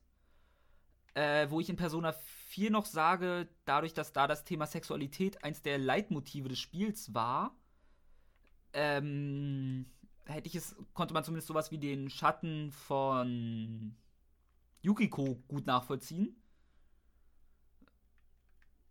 Aber jetzt im fünften, da, also die Charaktere an sich sind halt glaubhafter und die Kostüme sind da nicht so negativ, weil sie jetzt die Charaktere an sich halt realistischer gezeichnet sind als in den meisten anderen östlichen Medien, also japanischen Medien, wo dann die Frauen halt Brüste so groß wie Melonen haben und trotzdem die Taille von einer Zweijährigen. Ja, das fasst das ganz gut zusammen. Ich habe mir sehr viel Mühe gegeben. Nee, aber ja. Ja, das, ja, das ist auch so eine Sache, die einem, glaube ich, schnell mal aufstößt irgendwie. Das ist dann auch ein bisschen was, was, weiß ich nicht, ich finde es ich find's über weite Strecken häufig auch unnötig irgendwie. Ja, es, die Charaktere haben halt nichts davon. Das ist einfach nur entweder, ich bin mir da selbst nicht ganz sicher, ob Japaner einfach drauf stehen oder ob das so ist, man kann es machen. Es sind deine Verkaufszahlen nicht so sehr und es gibt immer ein, zwei Perverslinge, die es deswegen kaufen oder so. Ich weiß es nicht. Ich weiß es auch nicht, aber das war, das waren auch so Sachen. Es gab, ähm, also das war, das war auch ein bisschen was, was mich dann bei Final Fantasy X über längere Strecken ein bisschen gestört hatte. Da taucht irgendwann ein bisschen, boah, ja, so nach einem Viertel taucht ein tot geglaubter Charakter wieder auf, aber der hat halt auf einmal fast nur noch ein Bikini an, wo ich mich dann auch die ganze Zeit gefragt habe, warum? Äh, die, Er naja, halt er war tot und hat alles an Kleidung verloren wahrscheinlich. Ja, so ungefähr. So ungefähr sieht die aus. Ich meine, sie trägt ultra kurze Hotpants, die du eigentlich auch weglassen könntest. Und ja, halt ähm, dann so ein Bikini-Oberteil. Aber halt, als du sie das erste Mal triffst, diesen Charakter, trägt sie einen ganz normalen Kampfanzug, der nicht mal sexualisiert ist. Es ist halt einfach nur ein Kampfanzug, so, ne? Den du auch als, den du auch als Mann so tragen könntest. Aber dann wird sie tot geglaubt und kommt wieder und ist dann, ja, quasi sieht so aus, als ist sie gerade im Strandurlaub. Vielleicht ist sie das. Du hast sie aus dem Ja, Strandurlaub gefunden, keine Ahnung. Ja, aber es gibt dann, es gibt dann halt auch immer so Szenen irgendwie, also ich meine, es ist ja auch gerne mal so, dass es die Leute dann irgendwie nicht interessiert, dass um sie rum auf einmal irgendwie Schnee- und Eiszeit ist. Die Ja, ja, das ist. nackig. In Japan ist, glaube ich, ein Bikini als Frau immer die richtige Lösung als Kleidungswahl. Ja, eben, ja, und da gibt es halt dann auch so Stellen, irgendwie, da reist du halt durch so ein Gebirge und so und ich habe halt auch die ganze Zeit gedacht, irgendwie ist der nicht kalt? Also das Schlimmste ist ja, wenn du das mal sehen willst, Final Fantasy 13 3, weil da ist es dann ja zumindest, dass du Lightning-Kostüme anziehst, auch für Werte. Und es ist halt lächerlich, wenn ein Katzenkostüm besser ist als die Plattenrüstung quasi, von den Werten her und auch vom Schutz her. Ja, Was halt nicht sein dürfte, aber ja. Da muss man sich durchbeißen. Wenn man damit gigantische Probleme hat, kann ich nachvollziehen, dass man sagt, ist scheiße und will ich nicht spielen. Dann ist halt das ganze Genre irgendwie für einen nichts oder das meiste aus dieser Ecke. Es gibt auch da Ausnahmen. Mein Lieblingsbeispiel ja immer, weil es einfach mal kontextualisiert ist, ist Kanye aus Nier 1. Oder reicht es, wenn ich Nier sage eigentlich? Wer weiß. Ich sage es so, wie ich gerade lustig bin. du könntest ja noch unterscheiden zwischen Nier Gestalt und Nier, was war das andere? Ähm, Replicant. so? Aber Replicant, Kanye ist genau. in Niergestalt und Replicant beide drin. Und zwar exakt gleich. So. Da ändert sich ja nur dein Protagonist an sich. Und ein bisschen was vom Ende. Ja, aber die war doch auch so ein bisschen nackig eigentlich. Ja, aber bei ihr liegt es halt dran, dass sie ja mit äh, primären Geschlechtsmerkmalen eines männlichen, einer männlichen Person geboren ist, aber halt an sich eine weibliche ist und dafür als Monster bezeichnet wurde, immer in ihrer Kindheit und so. Und das jetzt gerne einfach ihre weiblichen Reize hervorhebt, um zu zeigen, dass sie eine hübsche Frau ist und ihr Charakter ist halt nochmal abfuckt. Äh, abgefuckt wie sonst was. Aber es, sie kann halt nichts für den Körper, mit dem sie geboren wurde und versucht das so ein bisschen dadurch zu kompensieren fast schon. Also da ist ihr Outfit in Relation zur Geschichte gesetzt. Anders als zum Beispiel bei einer 2B aus Nier Automata. Ja, da hat man es wenigstens versucht. Ja, Irgendwie. Also das ist ja, äh, solange es nicht solche Begründungen sind, wie zum Beispiel mit ähm, Quiet aus. Äh, ja, ja, das war, da hat Kojima einfach nein. Ja, also die Erklärung ist halt, äh, die passt halt, die ist halt vorne und hinten lächerlich und Ja. wie man äh, später auch durch Outfits äh, herausfinden kann, Bullshit. einfach nur ein Vorwand. Weil besonders er hat es schon ein bisschen besser gemacht mit Eva und The Boss in Metal Gear Solid 3. Aber Ja, genau, das, hat, das hattest du auch schon mal erzählt, hatte ich auch schon mal gesagt beim Thema Sexismus. Ja, Aber gut, wie gesagt, da muss man leider vielleicht durch, wenn man das Genre mag. Ich mich je älter ich werde, desto mehr stört es mich, das ist bei mir tatsächlich auch so. weil ich glaube, man nimmt es halt alles bewusster wahr. Als Kind war es so noch, ja, achtet man nicht drauf. Irgendwann als ho- hochpubertärer Jugendlicher nimmst du es sehr stark wahr, aber machst dir wenig Gedanken drüber im Sinne von welches Bild damit vermittelt wird. Genau, du nimmst es vielleicht eher noch so im positiven Sinne wahr Genau. und denkst dir vielleicht, oho, oho. Oh, wie erwachsen das Oh. ist. Diese Frau hat ja kaum etwas an. Hoho. Guck mal, was ich Oh. hier spiele. Und jetzt nimmt man es halt, also ich zumindest eher negativ wahr. Ja, mich stört das auch unglaublich irgendwie. Also es ist, ich, ich kann mich auch noch recht gut entsinnen, dass als ich irgendwie, ich hatte Final Fantasy X, als ich das halt das erste Mal gespielt habe, war ich echt noch recht jung und ja gut, dann hatte die halt ein Bikini an. Who cares? So ungefähr Ja. halt, ne? Aber dann, als ich es ähm, vor gar nicht allzu langer Zeit, halt, weil ich es endlich mal zu Ende spielen wollte, dann wieder an den Punkt kam, da ist mir eingefallen, ach ja, der hat ja hier ein Bikini an. Was soll denn der Scheiß jetzt? so, irgendwie, also, da trifft es sich auch ganz gut. Ich finde es ich find's auch häufig, ähm, finde ich es manchmal schade, dass da so übersexualisiert wird. Ein großes Beispiel bei mir ist auch immer, wo, wo mich das auch immer massiv gestört hat, ist in der Resident Evil-Reihe. Ich Okay. mag Resident Evil wirklich sehr gerne. Also wirklich. Also ich mag es wirklich sehr gerne, eigentlich. Eigentlich. Ähm, ja, dann gab es da, also in den allerersten Teilen war es noch nicht so schlimm. Da war halt hauptsächlich Pixelbrei, Darf weil. ich raten, dass es um Jill Valentine geht? Äh, Nee, nicht nur. Verdammt. Ähm, also, also da war es halt hau hauptsächlich Pixelbrei, weil PlayStation 1 und so, ne, technische Limitierung und alles, ja, okay. Ähm, und dann, ka dann kamen wir irgendwann bei Resident Evil 5 an. Und auf einmal ist Chris Redfield ein mit Steroid vollgepumpter Super-Motherfucker. Und seine Begleiterin ein recht zierliches Mädchen mit einer ganz angenehmen Statur und selbstverständlich einem bauchfreien Oberteil und das halt auch so weit aufgeknöpft ist, dass du den Ansatz ihres BHs siehst.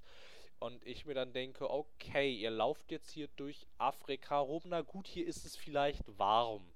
Mit Zähneknirschen würde ich das vielleicht durchgehen Nein, lassen. ich sage dir auch aber, wieso.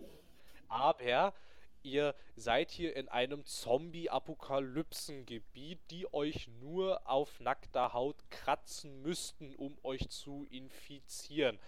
Da ist natürlich die logische Schlussfolgerung, dass ich mir ein bauchfreies Top anziehe. Du gehst schon Jawohl. eine falsche Schlussfolgerung. Erstmal, es sind weiße Charaktere in einer Wüste ohne Sonnenschutz. Seid ihr behindert? ja, Erstmal stimmt, das ist eigentlich auch schon total dumm, ja. ihr euch den schlimmsten Sonnenbrand aller Zeiten. Ja, das stimmt eigentlich auch wieder, ja. Ich bin jetzt nicht, ich bin jetzt nicht der weißeste Mensch auf Erden. Und wenn ich im Sommerurlaub war, sogar ganz im Gegenteil. Und ich laufe nicht durch die Sahara bauchfrei. Weil ich auch nicht den Bauch dafür habe, seien wir ehrlich, aber trotzdem. Naja, aber nicht mal Einheimische laufen bauchfrei durch die Sahara. Nein, weil die sich meistens sogar ein Kopftuch oder sonst was umsetzen, um geschützt zu sein. ja, natürlich, weil läuft es halt sonst viel durch zu die heiß Sahara. ist. Ja, ne, läuft halt durch die Sahara, das auch noch dazu, aber. Ja, ja, ja, aber ich meine, ich meine, ich, ich, ich glaube, es wird deutlich, worauf ich hinaus wollte. Ja, und das macht glaub- halt, es macht halt wirklich keinen Sinn. Und du sitzt halt da drin und denkst dann auch so, ja, was soll denn das jetzt, ne? So ungefähr. Dann ähm, kommt in Resident Evil 5 halt auch noch ähm, die besagte Jill Valentine vor. Die ähm, hat einen hautengen Latexanzug an, der bis zum Bauchnabel aufgeknüpft ist. Warum? Klingt sexy. Ja, es ist auch sexy, aber warum? Äh. Fanservice? Ja, genau, das ist halt Ich die mein- Sache. Es, man findet es ja auch in anderen Medien. Ich meine, Samus an sich ist ein unfassbar starker und gut emanzipierter Charakter, sofern sie ihren Anzug trägt. Ja, sofern sie ihren Anzug trägt. Ich meine, allein Smash Bros. Zero Suit Samus, mit der du gestern ja erst Kontakt haben durftest, der neue Lieblingscharakter. Ja, aber es ist halt, es ist halt auch so, ich meine, ich habe halt auch, auch schon so den Gedanken, oh, das ist ein japanisches Spiel, ich kann die doch bestimmt ausziehen. Ja, so halb, immerhin. Ja, aber es ist halt, es ist halt schon so drin bei mir irgendwie. Ja, das ist halt. Ne? Irgendwie, das ist ein japanisches Spiel. Oh, hier habe ich verschiedene Outfits. Ich kann die doch bestimmt nackig machen. Also halbwegs nackig. Es gehört dazu. Ja, eben. Noch so, noch so eine Sache, wo mich das auch extrem gestört hat, ist, ähm, oder generell stört, ich habe mal versucht, ein bisschen vor gar nicht allzu langer Zeit Beat'em-Ups zu spielen, weil ich halt dachte, okay, vielleicht sind die doch nicht so scheiße, versuchst es halt irgendwie noch mal ein bisschen und schaust mal. Und kam dann halt irgendwann zu Dead or Alive, einfach weil es auch ein bisschen ähm, halt so in Verruf geraten ist hierzulande, auch wegen dieser sogenannten Soft Engine, ne, die halt für Ja, ja. realistische Brust- und Po-Physik sorgen soll. Und dann spielte ich dieses Dead or Alive 5 Last Round auf dem PC, also natürlich mit einem Gamepad. Du kannst ein Beat'em Up, glaube ich, echt extrem schlecht mit Maus und Tastatur spielen.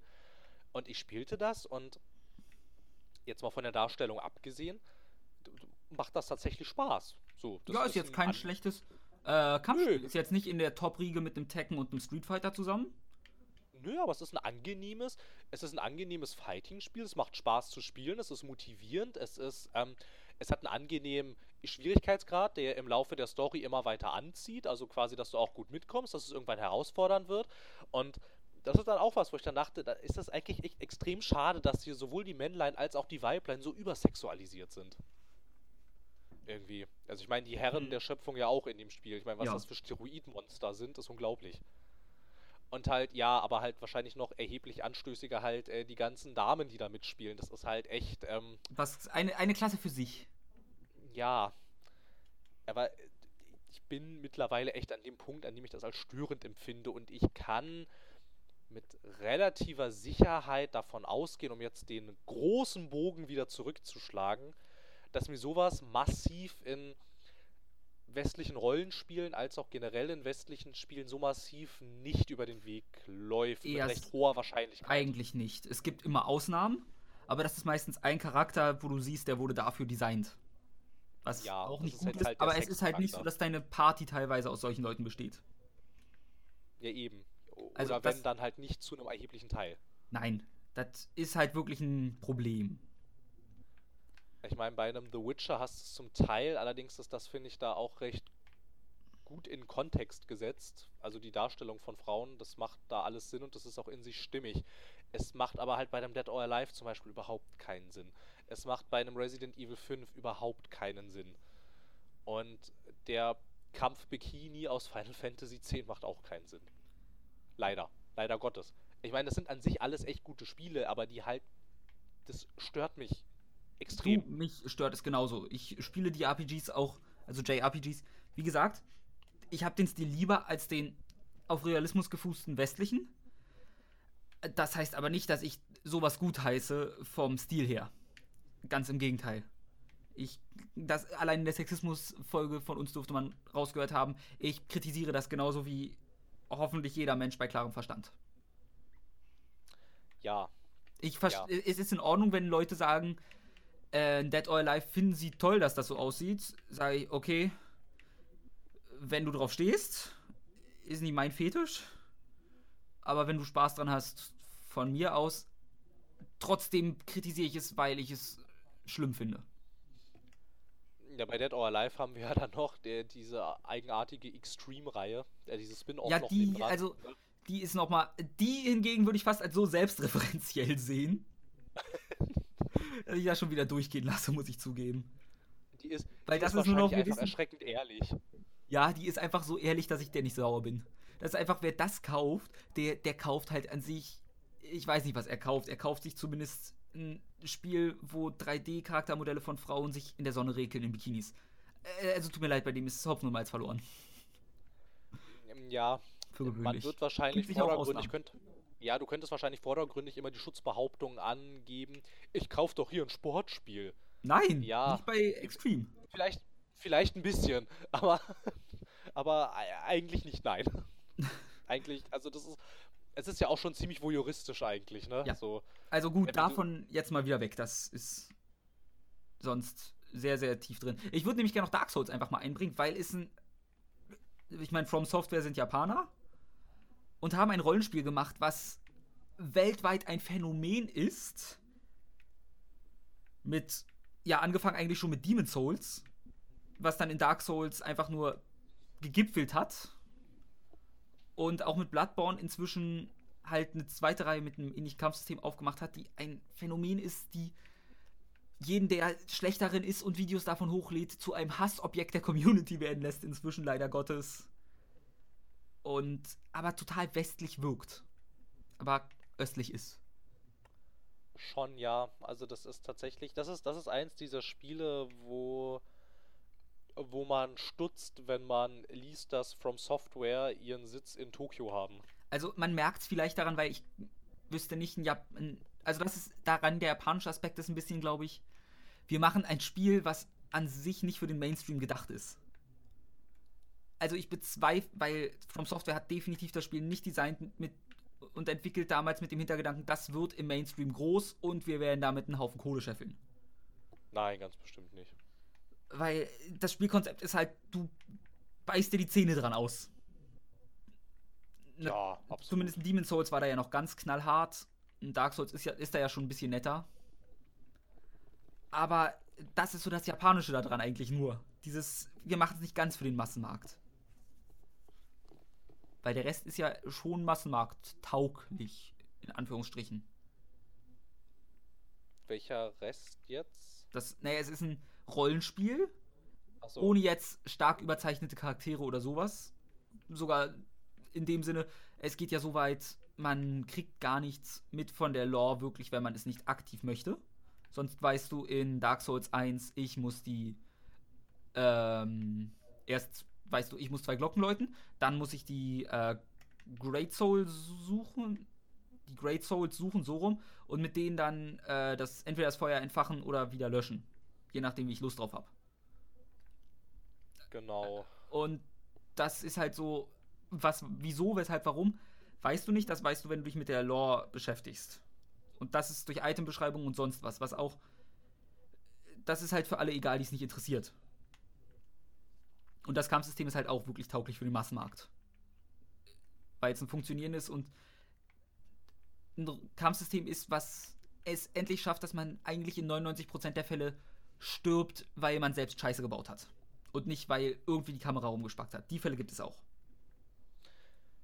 Ja, das kommt aber, glaube ich, auch zuweilen durchaus vor, weil ich auch finde, dass ähm, auch gerade im ersten Dark Souls, das war noch das Dark Souls, was ich gespielt hatte, fand ich die Steuerung an manchen Stellen auch ein bisschen unpräzise. Gerade wenn du, also ich fand es ich fand's äußerst hakelig an so engen Passagen lang zu laufen, wo links von dir ein Abgrund ist. Da bin ich häufiger mal reingefallen, weil die Steuerung. Echt? Damit habe ich nie Probleme gehabt. Und ich fand die unpräzise manchmal und ein bisschen schwammig. So ein bisschen, manchmal, manchmal so ein bisschen, als würde ich durch Pudding laufen. Okay, das Gefühl hatte ich jetzt nie. Gut. Ja, gut. Kann ja natürlich auch individuell sein, aber ich bin generell nicht so ein großer Fan dieser Reihe. Ja, äh, ich persönlich mag einfach Dark Souls als Spiel nicht, sondern stehe auf die Lore. Bin ich ehrlich. Ich finde die Lore unfassbar interessant aber habe keinen Spaß am Spiel an sich. Das ist auch, ja, mein, mein Problem. Ja. Aber das ist halt auch sowas, das findest du im westlichen Markt nicht direkt, dass dir jemand sowas bietet, eine einfach mal wieder eine Abkehr von dem, was dir normalerweise geboten wird. Und nee, nicht so häufig. mal was sowas bieten halt. Und ich, ich finde es super, dass der japanische Markt bietet mir halt das, was mir der Mainstream westliche Markt einfach nicht bietet. Für gewöhnlich. Und wenn es dann überzeichnete Frauencharaktere in, knappen, in knapper Kleidung sind. Ja. Auch wenn ich, ich das eigentlich nicht suche. Dafür gibt es das Internet. Seien wir mal ehrlich. Ähm, Nee, aber ich weiß nicht, aber ich meine, du hattest ja jetzt auch schon kritisiert, dass der japanische Markt eigentlich auch relativ stagniert, was diese ja, Rollenspiele in manchen angeht. schon. Also die größte Wandlung war in Tales of und so hat zu so einem merkwürdigen Kampfsystem gewechselt, von ehemals halt rundenbasiert zu die neueren waren dann sowas. Ich weiß nicht, wie ich das Kampfsystem beschreiben soll. Mir gefällt es nicht so gut. Aber zum Beispiel Nier Automata, was dann mit Platinum Games zusammengearbeitet hat, ist dann halt wieder mit einem Kampfsystem da, was gut ist mit einem funktionierenden, guten Kampfsystem.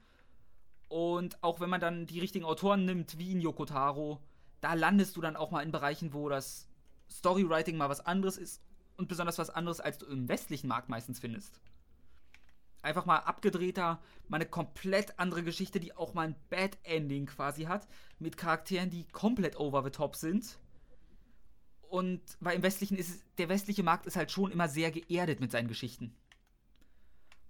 Und um einen weisen deutschen Rapper zu zitieren, gilt erst Himmel ist Limit. Bitte? Ich habe ich hab Haftbefehl zitiert. Ich habe ich hab das Wort nicht verstanden. Erst Himmel ist Limit. Um, was heißt das? Erst der Himmel ist das Limit. Ach, erst der. Ach so. Er, erst Himmel ist Limit. Ach so, verstehe. Tut mir leid, der Akzent ist etwas stark. Ja, das war er tatsächlich. Und ja, sie sind ja. geerdet, ja. Ja, so, sorry. Ich nee, nee, ich, mein, ich wollte noch sagen, ja. Ja. Ja, ja. Das mag ich aber tatsächlich ganz gerne. Tut mir leid. Ich denke mir, mein Leben ist geerdet, dann kann das, was ich in meiner Freizeit mache oder konsumiere, muss nicht geerdet sein. Wobei man jetzt Darf halt auch sagen muss, wie, wie geerdet ist ein mutierter Hexer, der Drachen tötet. Naja, insofern ist er noch geerdet, dass er jetzt nicht plötzlich anfängt, mittendrin sich zu verwandeln, blonde Haare zu bekommen und ein Kamehameha durch die Gegend zu schleudern. Nö, er verwandelt sich nicht und kriegt keine blonden Haare, aber er kann immerhin Feuerbälle durch die Gegend schmeißen. Ja, aber das ist so, also das ist halt Standard-Fantasy-Magie. Ja. Na gut, wobei es aber jetzt auch, ich meine, ich weiß nicht, wie das in neueren Final Fantasy-Teilen der Fall ist, aber zum Beispiel in denen, die ich gespielt habe, gibt's ebenfalls Standard-Fantasy-Magie. Sie ist nur anders Gibt's inszeniert. mehr als oft genug, ja. Ja, also, also ich, wenn ich an JRPGs denke, denke ich lustigerweise auch nie an Final Fantasy. Das ist interessant. Ich kann, weil ja, ich, ich kann mich zum Großteil nur darauf berufen. Ist klar. Äh, zum Beispiel bei mir ist aber auch so, wenn ich an westliche Rollenspiele denke, denke ich an einen großen Spagat aus The Witcher und Skyrim. Ja, wobei man da auch inzwischen ein bisschen aufgehört hat, diesen Spagat zu machen. Entweder, entweder machst du dieses, entweder machst du dieses Charakterrollenspiel. Äh, ja, ich meinte jetzt eigentlich auch nicht, äh, dass ein Spiel den Spagat versucht, sondern diese zwei Seiten eines, die zwei Seiten einer Münze. Ich habe einmal ein Spiel wie Witcher, was ich wirklich gut finde, und einmal Skyrim. Bei diese Spielart von, also diese Skyrim-Spielart, also dieses Sandboxige, das ist aber eigentlich auch wirklich zum erheblichen Teil Bethesda exklusiv. Mir fällt jetzt so spontan niemand ein, der das auch so macht. Ich hätte auf Anhieb auch keinen im Kopf. Aber das ist bei mir so zum Beispiel, wie du äh, bei Rollenspielen an Final Fantasy denkst, bei östlichen, denke ich halt bei westlichen an Skyrim. Das ist halt echt, ja, die sind halt da echt die Ausnahme eigentlich. Ja, aber Sie Verkaufszahlen. sind halt, sie sind halt unglaublich populär Ja. damit. Und so, aber ansonsten, ich weiß nicht, also es ist halt, das ist halt dieser Spagat, äh, den du da halt in der Tat, also es gibt halt diese zwei Seiten, ne, in der Tat, dieses, entweder dieses Character RPG, so à la, à la The Witcher oder vielleicht auch Mass Effect noch so ein bisschen. Und naja, das erste Dragon Age Origins macht es vielleicht noch ein bisschen so, dass du als Charakter quasi, du bist, also dass dein Charakter eigentlich nur dein Avatar in dieser Welt ist, aber der eigentlich nicht wirklich eine eigene Geschichte und eine eigene Persönlichkeit hat. Also die hast du in Dragon Age Origins noch weitaus mehr, als du sie in einem Skyrim hast. In einem Fallout 4 hast du sie auch zum Teil, aber an sich äh, fungiert ja dein Charakter in diesen Spielen eher nur als dein Avatar, damit du dich in dieser Spielwelt Ja. äh, äh, fortbewegen kannst. Ein bisschen wie Link eigentlich schon fast. Also Link Naja. wäre dann Link ist ja das Extrem, weil sein Name sagt es ja schon, was er ist. Ja, ja, er ist halt dein Link zu dieser Welt. Ja. Ne, damit du halt da drin rumlaufen kannst und so. Ähm, vielleicht noch ein Aspekt, den wir jetzt noch gar nicht angesprochen hatten. Charakterentwicklung. So. Es, westliche Rollenspiele laufen ja über vor Talentbäumen. Zum Teil. Also Ja. ja, sie laufen auch nicht über. Ich meine, The Witcher 3 war da zum Beispiel auch ähm, angenehm, angenehm unkompliziert. Aber gerade Ja, aber bei Witcher zum also Beispiel, ganz hat, mich hat da das Level nicht motiviert. Ich habe nie was bekommen durchs Level, außer vielleicht mal eine schöne Rüstung. Ich fand, in The Witcher war das schön, ich habe 2% mehr Schaden gemacht oder so. Das motiviert mich zum Beispiel nicht.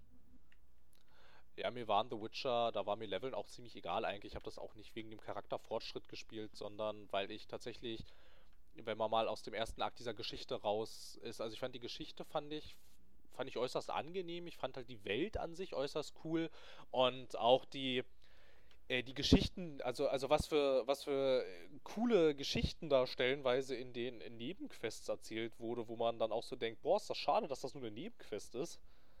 Irgendwie. Mhm. Also da echt hauptsächlich, aber ich habe das nicht wegen dem Charakterfortschritt gespielt, der war mir echt ein bisschen egal.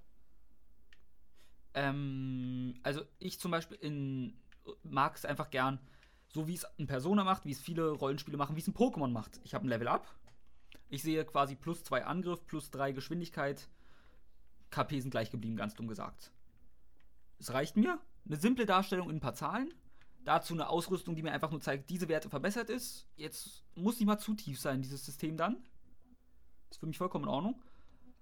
Und dazu halt möglichst noch irgendwie, dass man durch Level Ups, ich will keinen Skillbaum, ich hab's ganz gern, wenn ich einfach bei Level Up immer mehr Skills dazu bekomme. Und auch mal von mir aus selektieren muss. Dann bekomme ich halt auf Level 30 mh, Full, Full Heal. Ja, Das ist, für mich, das ist für mich vollkommen ausreichend.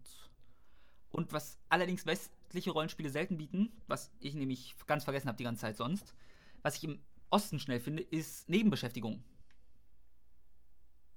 Also mit Nebenbeschäftigung meine ich jetzt nicht, in einem Witcher bin ich halt der Witcher als Nebenmission. Quasi. Ich jage ein Monster oder rede mit Leuten und, jagen dann ein Mon und jage dann ein Monster, ne? ja, so also Nebenaufgaben halt. Genau. Und in einem Skyrim bin ich halt eigentlich nur mit Kämpfen beschäftigt, beschäftigt zum Beispiel. Und da habe ich es ganz gern, wie es ein, auch wenn es jetzt, Yakuza ist ein super Beispiel, auch wenn man es jetzt nicht unbedingt als Rollenspiel zählen muss. Ich mag es, wenn diese Nebenbeschäftigungen einfach von mir aus mit der Story fast schon brechen. Dass ich dann einfach sage, gerade mein Bruder wird zwar gerade verprügelt und ich muss ihn retten, aber ich will jetzt erstmal Bowling spielen gehen.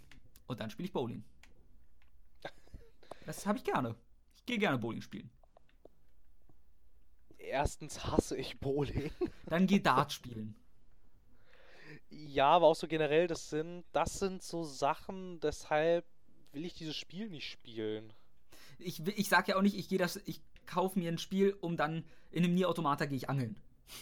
Ich sage nicht, ich gehe mir das Spiel kaufen, um angeln zu gehen. Dann kaufe ich mir einen Ja. Angelsimulator. Aber ich bin froh, dass ich in diesem Spiel eine Abwechslung habe, die einfach mal nicht das Standard-Gameplay ist, sondern mal was komplett anderes ist, einfach um nicht ein anderes Spiel quasi reinmachen zu müssen, sondern dass ich in dem Spiel nochmal vielleicht einen Ruhepol habe, eine Entspannung in der hektischen Story. Dadurch, dass man ja meistens von äh, Objekt zu Objekt, äh, Story-Mission zu Story-Mission auch laufen muss, dass man dann einfach einen Ruhepol hat zwischendrin, wo man was anderes mal kurz machen kann, mal durchatmen, vielleicht die letzten Geschehnisse beim Angeln auf sich wirken lassen kann, nochmal drüber nachdenken und dann diesen tollen Fisch findet, den man die ganze Zeit schon suchen, gesucht hat. Dann freut man sich. Äh, Mir fällt jetzt aber, ich meine, okay, ähm, das ist wahrscheinlich. Welches JRPG bietet das denn tatsächlich so im vollem Umfang? Weil die sind meistens auch sehr linear. Ja, viele sind linear, aber zum Beispiel auch ein Persona. Da ist es dann im Sinne von einerseits, also ich mache jetzt mal vier, weil das einfach, weil ich da ein bisschen mehr ins Detail gehen kann als fünf. Eigentlich nur, weil ich, äh, weil fünf mir noch nicht lang genug draußen ist, um da alles gleich zu, zu sagen. Und weil dazu nochmal ein separater Podcast kommt. Einfach um schamlose Eigenwerbung weiter zu betreiben. Ja, ja. Immer, Ähm, immer raus damit. Einerseits weiß ich, oh Gott, bis wenn der Nebel kommt, verreckt Charakter XY in der TV-Welt. Aber der Nebel ist hier noch so weit weg. Und eigentlich läuft es mit Shielgard ganz gut, dann gehe ich mit ihr jetzt ein Steak essen auf ein Date. Das hat jetzt nichts mit diesem eigenen Kampfsystem zu tun, sondern das Spiel ist ja wirklich meistens, Persona ist immer gezweiteilt. Und du hast einerseits einen Dungeon Crawl Aspekt und einerseits halt das Daten und Treffen von Freunden und Arbeiten und Geld sammeln und, so weiter und so fort. Das habe ich und einfach Werte verbessern. Dann verbringe ich halt den Nachmittag damit, ein Buch zu lesen, einfach damit ich mehr Intelligenz habe und in der nächsten Arbeit gut abschneide. Und oh Gott, drei Wochen, in einer Woche sind dann Abschlussprüfungen und ich habe noch nicht gelernt und jetzt heißt es einfach mal eine Woche nichts machen außer lernen in Persona für mich, weil ich nicht komplett reinscheißen möchte als Charakter. Hab ich sehr, sehr gerne. Kann man bestimmt machen. Ich weiß nicht, also mir reichen die Ruhe, die Ruhepole, die mir ein Witcher bietet, zum Beispiel. Ich meine, du kannst da ja durchaus andere Sachen machen, außer Monster abschlachten und ähm, andere, andere Leute töten. Zum Beispiel habe ich es immer als äußerst angenehm empfunden. Ich habe den, ähm, die Schnellreise, also den Schnellreiseaspekt, den habe ich zum Beispiel gerne weggelassen, weil ich es äußerst angenehm fand, durch diese Welt zu galoppieren. Und Ja, okay. das alles so auf mich wirken zu lassen. So, dann laufe ich da lang irgendwie, dann ist da jetzt vielleicht ein dichter Wald, dann komme ich aus dem Wald raus und sehe rechts von mir, rechts von mir eine Lichtung, dann sehe ich, oh, da ist eine Ruine, hm, da ist doch bestimmt was drin. Und dann kennst Und du so- Monster. Nö, nicht zwangsläufig. Die Welt ist gar nicht so voll mit Monstern. Ich fand schon, ich bin bei, wenn ich geritten bin, recht oft angegriffen worden in meiner Erinnerung. Ja, es gibt, es gibt, es gibt Hotspots, die, ähm, die man innerhalb der Hauptstory echt äh, relativ so abklappert. Zum Beispiel gibt es halt ähm, diese, diese, diese dicht besiedelten Gebiete da so, da so um äh, Novigrad herum und auch so im Umland, die sind in der Tat recht voll. Aber du kannst tatsächlich einfach so durch die Welt reiten, ohne dass dir viel passiert. Das Okay. fand ich immer ganz nett. Das fand ich immer ganz angenehm. Und ich glaube, mich würde, das wäre wahrscheinlich wieder sowas, was mich schon wieder so ein bisschen aus der Immersion irgendwie rausreißen würde. Die mir aber bei so storygetriebenen Spielen relativ wichtig ist, wenn ich jetzt auf einmal, weiß ich nicht, ähm, ja, mein Bruder ist halt quasi tot, aber ich möchte gerne jetzt Bowling spielen gehen. Ich glaube, ich weiß nicht, ich mochte das schon in GTA 4 nicht so gerne irgendwie, sich da mit den Leuten cousin, do treffen. you wanna play bowling? Ja, ich mochte das da schon irgendwie nicht so gern. Ich habe das auch immer nur gemacht, wenn ich musste. Weil ich halt auch immer dachte, das bringt mir fürs Spiel eigentlich überhaupt nichts und die Charaktere sind mir auch zu einem relativ großen Teil jetzt auch nicht so wichtig, dass ich jetzt unbedingt mehr über sie erfahren möchte. Und dann lasse ich es halt weg. Vielleicht haben wir es. Du willst. Warte mal, nichts. ich habe eine Theorie. Kann es sein, dass du lieber diese Gesamtgeschichte hast, anstatt es eine charakterfokussierte Geschichte zu haben, quasi? Äh, Weißt du, wie ich meine? Oder. äh, was, was meinst du jetzt mit charakterfokussierter Geschichte? Naja, guck mal. Ähm, Mass Effect ist eine große Geschichte um die Verschwörung der Reaper. Ein Persona hingegen Ja. ist für mich eher, oh Gott, ich äh, lerne Chie und Yukiko kennen und noch äh, Yosuke und dann bei meinem Nebenjob im Krankenhaus diese fantastische Krankenschwester. das ist ein toller Charakter, die Krankenschwester. Ähm, ich weiß nicht, bei einem Mass Effect zum Beispiel, äh, da habe ich, aber da sind es halt keine ganzen Missionen. Da gibt es ja auch durchaus solche äh, Loyalty-Geschichten, Genau. wo du dann sehr viel Zeit auch mit einzelnen Charakteren verbringst, aber die sind erstens nicht so lang irgendwie und du verbringst damit auch nicht so viel Zeit, aber die sind halt recht ähm, gut dosiert eingesetzt, weil du innerhalb des gesamten Spiels ja schon relativ viel Zeit mit diesen Charakteren verbringst, dass du äh, dass du irgendwann das Gefühl hast, dass die, also, also ich meine, sie wachsen dir ja auch so irgendwie ans Herz irgendwann. Ich meine Ja. zum Beispiel mein, so mein Standard-Squad in, äh, also, also ich, ich hatte halt irgendwann so meinen Standard-Squad in Mass Effect, so das waren halt, das waren dann halt so meine Best Buddies irgendwie, ne, mit denen habe ich mich dann auch immer nach einer Mission unterhalten, weil es mich dann tatsächlich interessiert hatte. Was sagt der denn jetzt dazu? Das würde mich jetzt interessieren. Habe ich jetzt seiner Ansicht nach hier richtig gehandelt? Und oh, er fand das nicht so gut. Vielleicht sollte ich das alles nochmal ein bisschen überdenken. Aber bei mir hört es echt auf, wenn ich mit den Leuten bowlen gehen muss. Erstmal muss man das nicht, das ist komplett optional für dich. Ja, weiß ich doch. Ich, es, ist ich auch, es, ist auch völlig, es ist auch völlig optional, sich mit den Charakteren zu unterhalten. Das musst du auch nicht machen. Das Spiel geht trotzdem weiter. Also, Du musst ich auch, find's auch du schön, musst dass auch diese Loyalty-Mission nicht machen. bei dir ist halt, ja, meine äh, Mass Effect Party bestand dann aus äh, meinen Best Buddies. Gehe ich mal meine Persona 4 Party durch. Ähm, bin ich mit zusammen? Bin ich mit zusammen? Ist mein bester Freund. Ja, du kannst doch nicht mit allen zusammen sein, Ich Mensch. Das kann. geht doch nicht. Ich kann. Ja, aber-. Ja, aber das ist doch nicht, das ist doch nicht richtig. ich weiß, das Spiel sagt dir auch immer, du bist schon in einer Beziehung, bist du sicher, aber ich kann nicht Nein sagen, die sind alle so nett und wundervoll.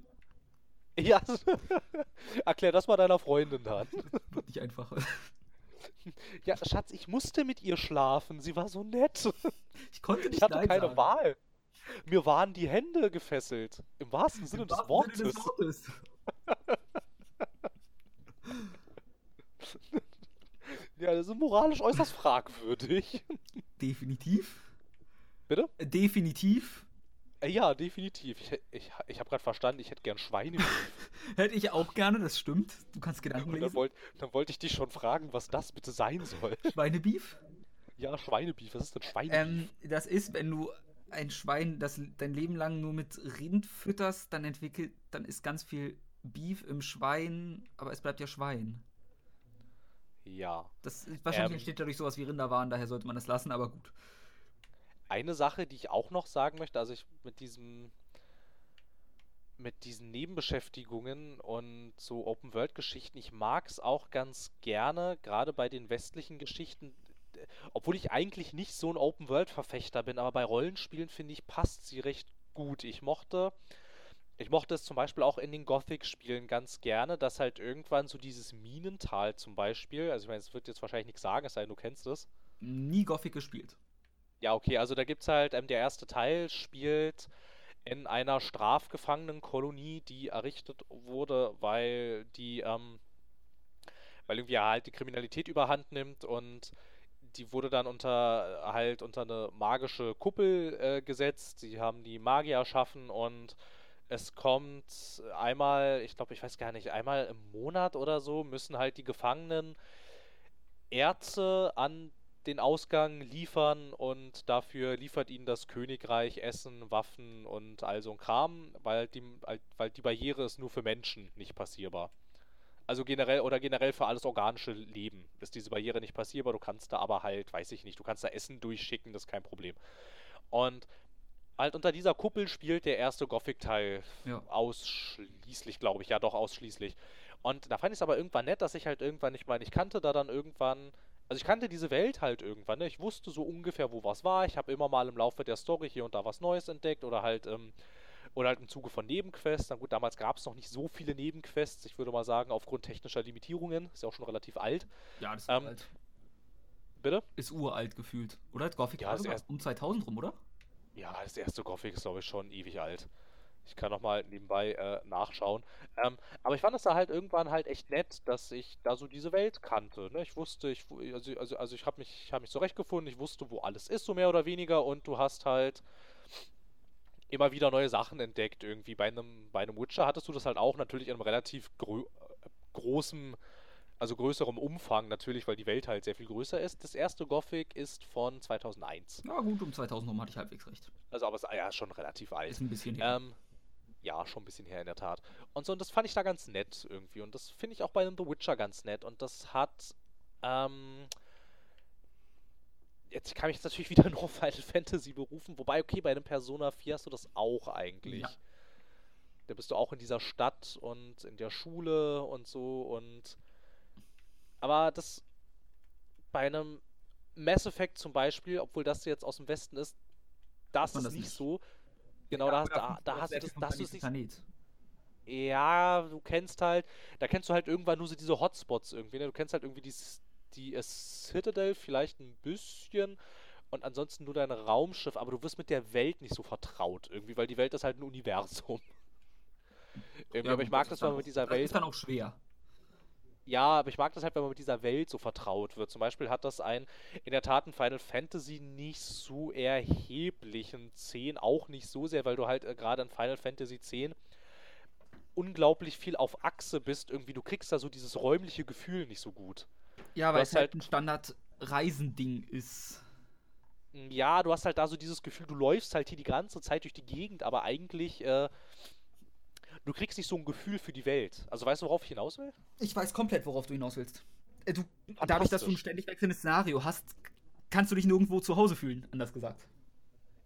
Eben, und halt ein The Witcher geht dann ja auch irgendwann, äh, tatsächlich führt es dann einfach mal so nebenbei ein fantastisches Housing-System ein in, ähm, im letzten Add-on, wo ich dann tatsächlich auch noch ein eigenes Weingut habe, das ich bepflanzen kann und so.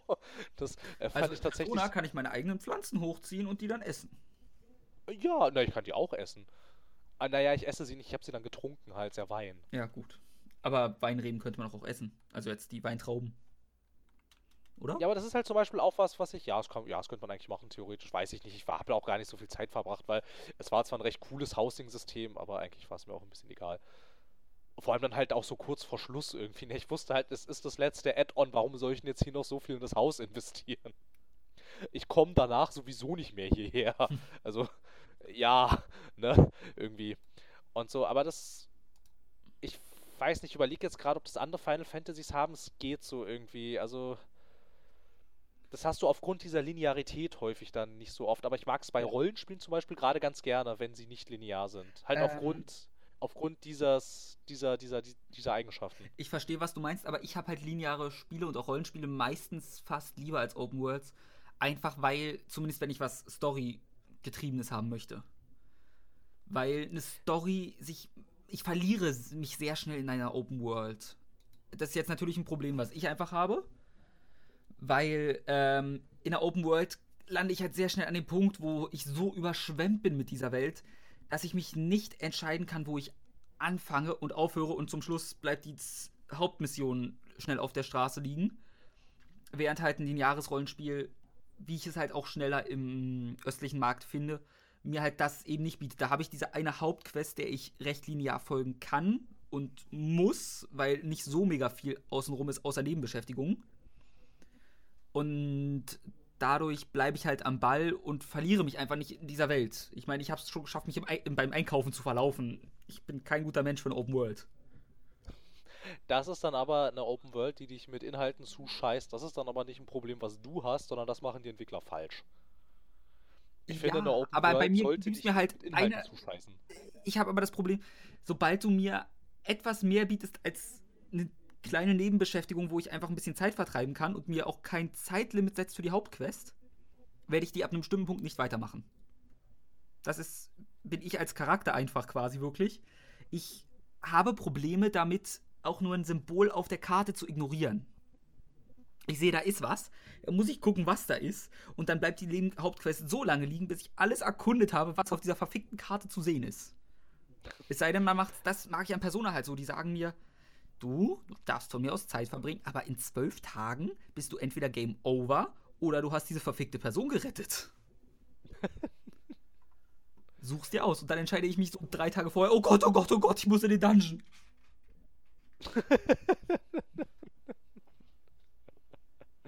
Ja.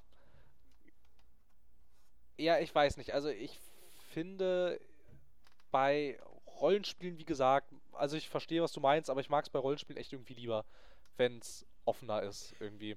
Generell bin ich bei, also bei so, gibt es ja auch dieses schöne neue Mode, äh, Mode, Modewort äh, bei Story-Driven Games, da bin ich echt auch bei dir, da finde ich das auch angenehmer, wenn die linearer sind. Oder halt nicht so ultra Open World, wie zum Beispiel so ein Assassin's Creed oder so.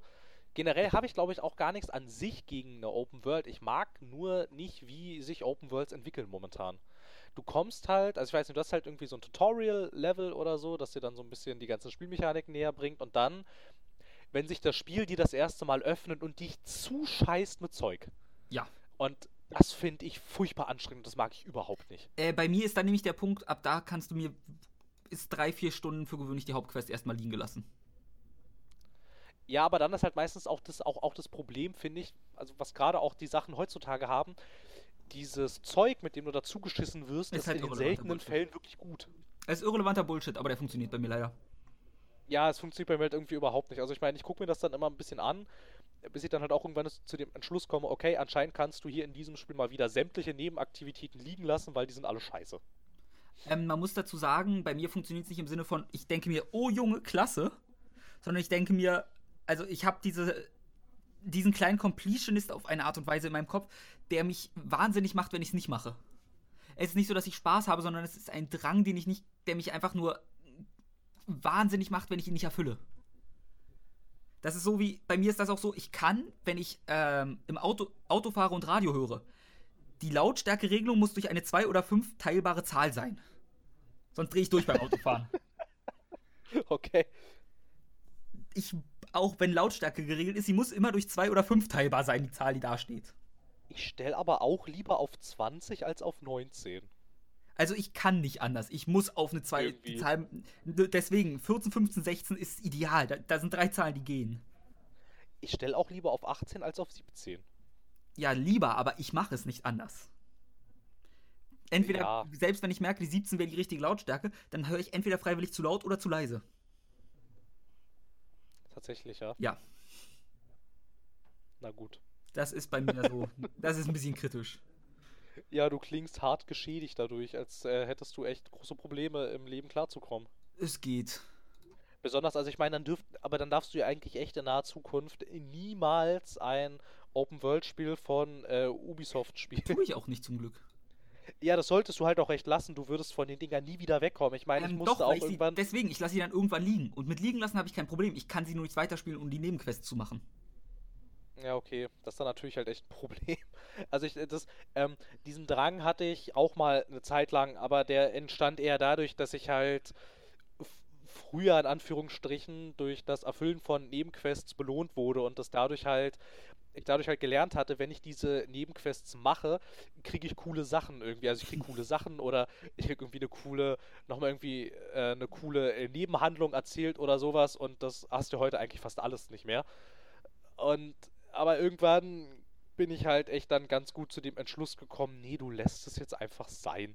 irgendwie, also ich gucke, ich gucke zwar in jedem, in jedem Spiel nochmal neu irgendwie, also ich habe auch bei Watch Dogs 2, bin ich zwar schon mit der Erwartungshaltung rangegangen, dass das hier bestimmt genauso sein wird, aber ich habe halt auch gedacht, okay, guckst du die her, vielleicht halt irgendwie nochmal ein paar Nebenaufgaben an, bis ich aber halt auch gemerkt habe, nee, ey, komm, die sind genauso blöd wie alle Nebenaufgaben in letzter Zeit irgendwie und ganz schlimm war es ja halt echt bei Inquisition. Ja, aber da habe ich mich auch in Nebenquests verrannt irgendwann. Ja, aber die waren auch blöd. Die waren halt, es war halt sehr MMO-ig. Ja, es, halt, es war halt irgendwie, ja, ja, es ist halt irgendwie so, ich weiß nicht, für ein MMO hätte es vielleicht getaugt, weil da hast du immer noch den Vorteil, du spielst es halt nicht komplett alleine. Äh, ich habe sämtliche irgendwie MMOs also immer alleine gespielt. ich habe keine Freunde, ja. die MMOs spielen.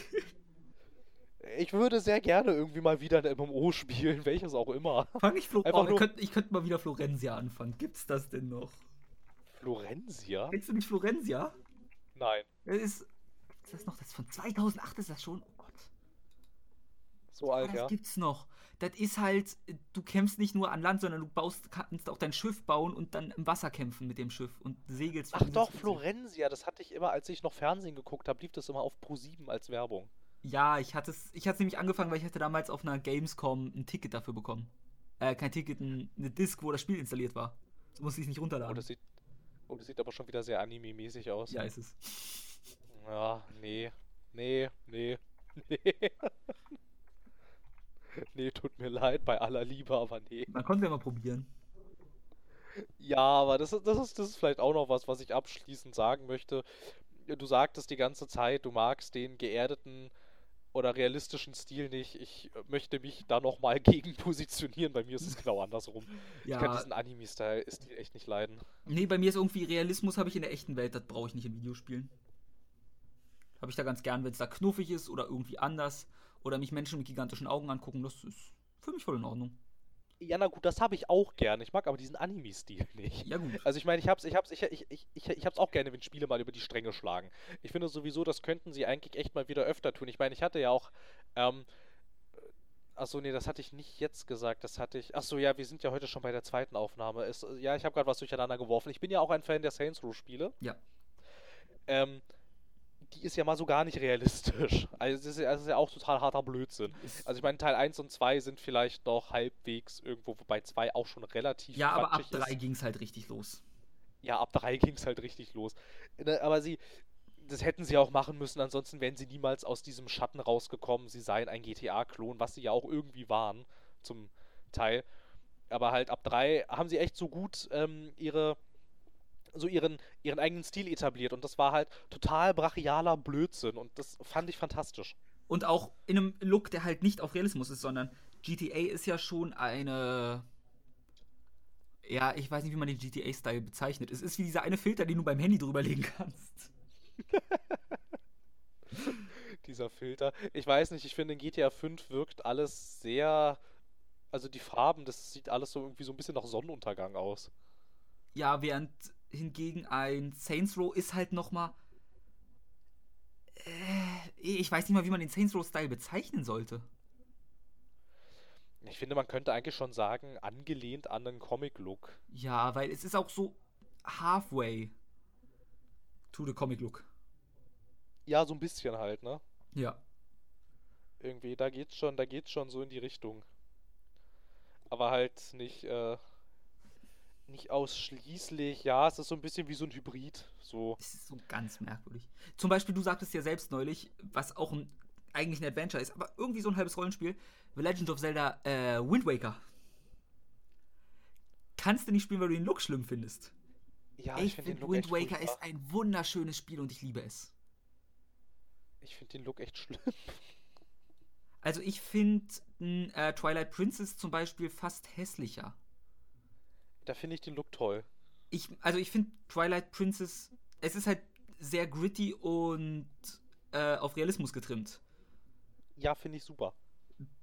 Ich finde es in Ordnung, aber ich finde halt allein das Wasser in Wind Waker wundervoll. Und wenn du das Wii U Remake ansiehst, oh, das sieht so knuffig aus mit dem kleinen Link.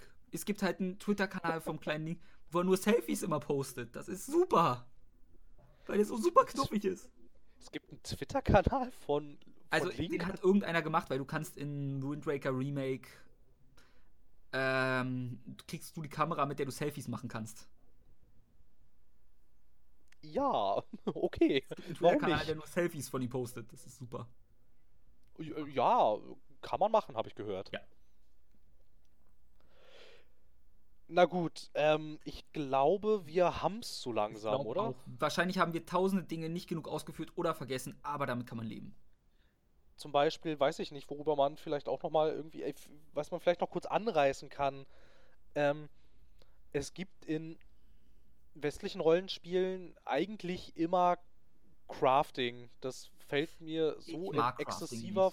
Form nicht in östlichen Spielen. Nee, ich mag das auch nicht. Aber, aber, ähm, aber es fällt mir, es fällt mir auf, dass das in JRPGs wenig bis gar nicht vertreten ist. Ich würde eher sagen gar nicht als wenig, weil überleg äh, grad, mir fällt mir nicht mal definitiv ein großes Crafting-Beispiel einfällt, aber ich habe auf Anhieb nichts für Crafting im Kopf. Nee, ich, mir fällt gerade auch nichts ein, was man da irgendwie nehmen könnte als Beispiel. Ich weiß nicht. Ansonsten, du kriegst eigentlich immer, naja, es gibt immer so, es gibt immer so Upgrade-Möglichkeiten. Da sind, da Ja. sind äh, JRPGs, da schlagen sie ja auch gerne mal über die Stränge irgendwie, wie du irgendwelche Kleidungsstücke und Waffen upgraden Das kannst. kann und gerne auch, ins Extreme gehen, besonders wenn du dann irgendwann musst im Internet meistens nachschlagen, wo du die Materialien herbekommst. Gut. Ist scheiße. Ja, eben, ja, eben, oder halt auch irgendwelche, irgendwelche, äh, gigantischen Talentbäume. Da, da war Final Fantasy eine Zeit lang für äh, eigentlich immer äh, sehr bekannt, auch, auch Oh ja, der in zehnte 13 Teil. war es. In 13 war es zum Beispiel einfach hübsch, aber unübersichtlich. Ja, das war halt, das war halt damals zum Teil auch schon so. Also ich meine, es war halt, also es hieß, das hieß äh, Sphero Brett und das war gigantisch Genau. groß. Also ich meine, äh, damals, damals ging es aber auch noch, das geht ja heutzutage eigentlich kaum noch. Damals konntest du dich verskillen tatsächlich. Ja, ich mag Es Verskillen. Finde ich super. Ja, es ging tatsächlich, dass du deine Charaktere versauen konntest. Das war möglich, das ging. Ich hab's geliebt. Ja, es hat einen dann natürlich immer geärgert ein bisschen. Ja, aber meistens hast du irgendwo ein Item bekommen, was sinnvoll war. Also zum Ja. Verskillen. War meistens Ja, teuer, aber ja. man konnte es halt machen, wenn man festgestellt hat, dass man komplett unzufrieden war. Sachen, das vermisse ich aber in sämtlichen Sachen, dass man sich mal ordentlich verskillen kann. Es Ja, gibt ein Spiel, was dem- kaum es noch. gibt nur ein Spiel, was Skillen wirklich gut gemacht hat in meinen Augen. Alpha-Protokoll. Denn ein Spiel, wo ich komplett auf Nahkampf äh, skillen kann und dann wie ein Ninja zu den Gegnern hinspringe und die einfach verprügel, obwohl sie mit Maschinengewehren auf mich schieße, ist einfach ein super Skillsystem. Aber ich fand Alpha Protokoll äußerst nett. Es ist ein super Spiel. Wollten wir Oder? eigentlich auch mal eine separate Folge mal drüber machen, aber. Hm. Hm, Naja, schon wieder vergessen. Ja, naja, mein Gott. Ist ja, Wir sind ja noch jung. Ja, und heute ist nicht alle Tage. Wir kommen wieder, keine Frage. Didim, dim. Gut. Also, Crafting braucht man eigentlich gar nicht weiter behandeln. Es kommt nämlich auf der einen Seite gar nicht vor. Und äh, Ich mag es auch einfach nicht. Also, wenn es ein, Open-World-Spiel wirklich ist, ich sag mal, wenn es ein Minecraft ist, dann ja. Aber in einem Rollenspiel hat für mich Crafting wenig verloren. Ja, also ich finde, ich finde zum Beispiel bei einem, bei einem Witcher gibt es dieses Tränke-Crafting. Das fand ich passt da ganz gut rein. Das- es ist auch ja. es ist auch sinnvoll eingebettet. Aber ich, ah, okay, ich habe es nicht benutzt, weil ich Tränke für schwachsinnig hielt in The Witcher. Im ersten Teil waren Tränke halt leider noch nicht schwachsinnig. Ich meinte jetzt im dritten. Halt. Also ja, im, ja, im ersten Teil gab es äh, stellenweise Gegner, wenn du da nicht ähm, deinen Körper durch bestimmte Tränke irgendwie an die Umgebungen angepasst hast, dann warst du verloren. Es ging Wow. halt nicht, dann warst du halt tot. Sehr gutes Ne, weil es halt, weil es halt, weil es halt auch, also da haben sie sich halt noch etwas mehr an die Buchvorlage gehalten, weil für Hexer diese Tränke eigentlich äußerst wichtig sind. Und das haben sie versucht im Spiel abzubilden. Und das führt halt echt in der Tat dazu, dass du halt mit diesen Tränken rumexperimentierst. Und das war gar nicht so schlecht eigentlich. Das hat tatsächlich relativ viel Spaß gemacht, auch wenn ich aber nie auch nur auf die Idee gekommen bin, mir diese Kräuter und alles tatsächlich irgendwo in der Welt zu suchen. Ich habe die immer bei Händlern gekauft. Nee, das ist auch sowas, was westliche Rollenspiele gerne machen damit Crafting. Du musst halt in Fitzelarbeit Sachen zusammensuchen. Furchtbar, ja, schlimm. Es, es regt mich schon auf, wenn ich in einem Final Fantasy oder so weiß, oh Gott, das brauche ich und das droppt nur dieser eine Gegner mit einer Chance von 2%. Jetzt heißt es Farmen. Ich hasse Farmen. Ich, bei mir kommt es drauf an. Ich habe immer so, du, äh, ich weiß nicht wie, aber zum Beispiel, ich habe in Kingdom Hearts freiwillig gefarmt. Weil Was ich hatte, also ich hatte Kingdom? Hearts, ich spiele Kingdom Hearts mit einem Freund immer noch durch. Wenn wir also einmal im halben Jahr Motivation finden, setzen wir uns zwei Tage hin und versuchen so weit zu kommen, wie wir können. Und in Kingdom Hearts 1 gab es zum Beispiel diese Arena. Wenn du dich erinnerst. Äh, diese Herkules-Arena? Genau. Und Ja. da waren Turniere. Ja, ja, kenn ich auch. Ja, genau, Du musst die alle schaffen, wenn du eine bestimmte Endsequenz haben willst, die du heutzutage natürlich auf YouTube angucken kannst. Aber ich habe mich einfach hingesetzt und fünf Stunden oder so diese verfickte Arena durchgespielt und hatte Spaß dran. Das ist dann bei mir, du machst Ja. den Ton aus, ich mache mir schöne Videos nebenbei an und dann mache ich ganz entspannt das, fahre meine Level, klopp mich durch, daran habe ich irgendwie Spaß ab und zu. So, das ist dasselbe wie Destiny, wie ich es ja schon mal erklärt habe. Diese stumpfsinnige Beschäftigung, wo ich nicht denken muss, ist einfach entspannt. Ja, mit sowas, mit sowas kannst du mich halt echt jagen. Ja, ich bin da. Funktioniert bei mir halt. Ja, kann ja ruhig. Ja, ja, doch. Ja, ne? Ja, ja, ja, ja. Ja. Ja. Ja, ja, ja, ja. Nö, deswegen, das ist. Manchmal funktioniert es aber bei mir halt für gewöhnlich. So in 10% der Fälle, wenn die Stimmung richtig ist. Genauso wie man halt ein Rollenspiel eher im Winter als im Sommer spielt. Ja, äh, ja. Würdest du dem widersprechen? Ähm, nein, eigentlich nicht, aber The Witcher kam halt im Sommer. Ja. der dritte Teil und ähm, ja, ich erinnere mich an Zeiten, äh, da kann auch Kenan sehr viel erzählen. Äh, World of Warcraft? immer wenn. Bitte? Geht's um World of Warcraft? Nein, es geht um The Witcher 3. Falsch. Ach so. Und ja, und ich habe das halt in jeder freien Sekunde gespielt und das war halt Sommer und naja. Also, ich, also äh, die Leute haben mich immer gefragt, ob ich irgendwo mitkommen möchte. Ich bin da immer nicht von alleine drauf gekommen, weil ich dachte, das ist sehr gut, wenn jetzt hier keiner drauf kommt, dann kann ich nämlich weiter The Witcher spielen. das klingt nach meinem normalen Leben. Ja, Weil das Problem ist, wenn mich jemand fragt, muss ich mir noch Ausreden einfallen lassen. Ja, ja, ja und ja, also aber eigentlich, eigentlich hast du recht, aber halt bei The Witcher 3 musste ich einmal diese große Ausnahme machen. Ja, aber für gewöhnlich ist man halt auch im Winter eher in der Laune. Ja, eigentlich schon, aber ich habe mich da so drauf gefreut Gut. und habe das schon so ewig hingefiebert und dann war es mir auch egal, dass es im Sommer kam. Dann konnte ich halt noch, ich muss, das war auch super, ich musste mich nicht erst anziehen, um mich an den PC zu setzen. Es war ja, es war ja warm.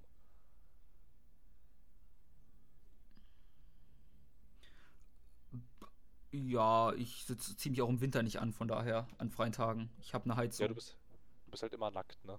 Ja. Du, du wirst nicht glauben, ich bin auch jetzt nackt. Tatsächlich. Also ich trage eine Unterhose, ja. Das ist deine Stimme so hoch. Ja, genau deswegen. An freien Tagen weigere ich mich, eine Hose zu tragen. Aber ich muss sagen, mein Stuhl klebt gerade ein bisschen an meinem Rücken. Naja, Okay, alles klar. Bevor das hier noch weiter awkward wird, wie man so schön sagt, äh, haben wir jetzt tatsächlich festgestellt, wir sind durch. Wir sind komplett durch. Geistig und mit sämtlichen Rollenspielen dieser Welt.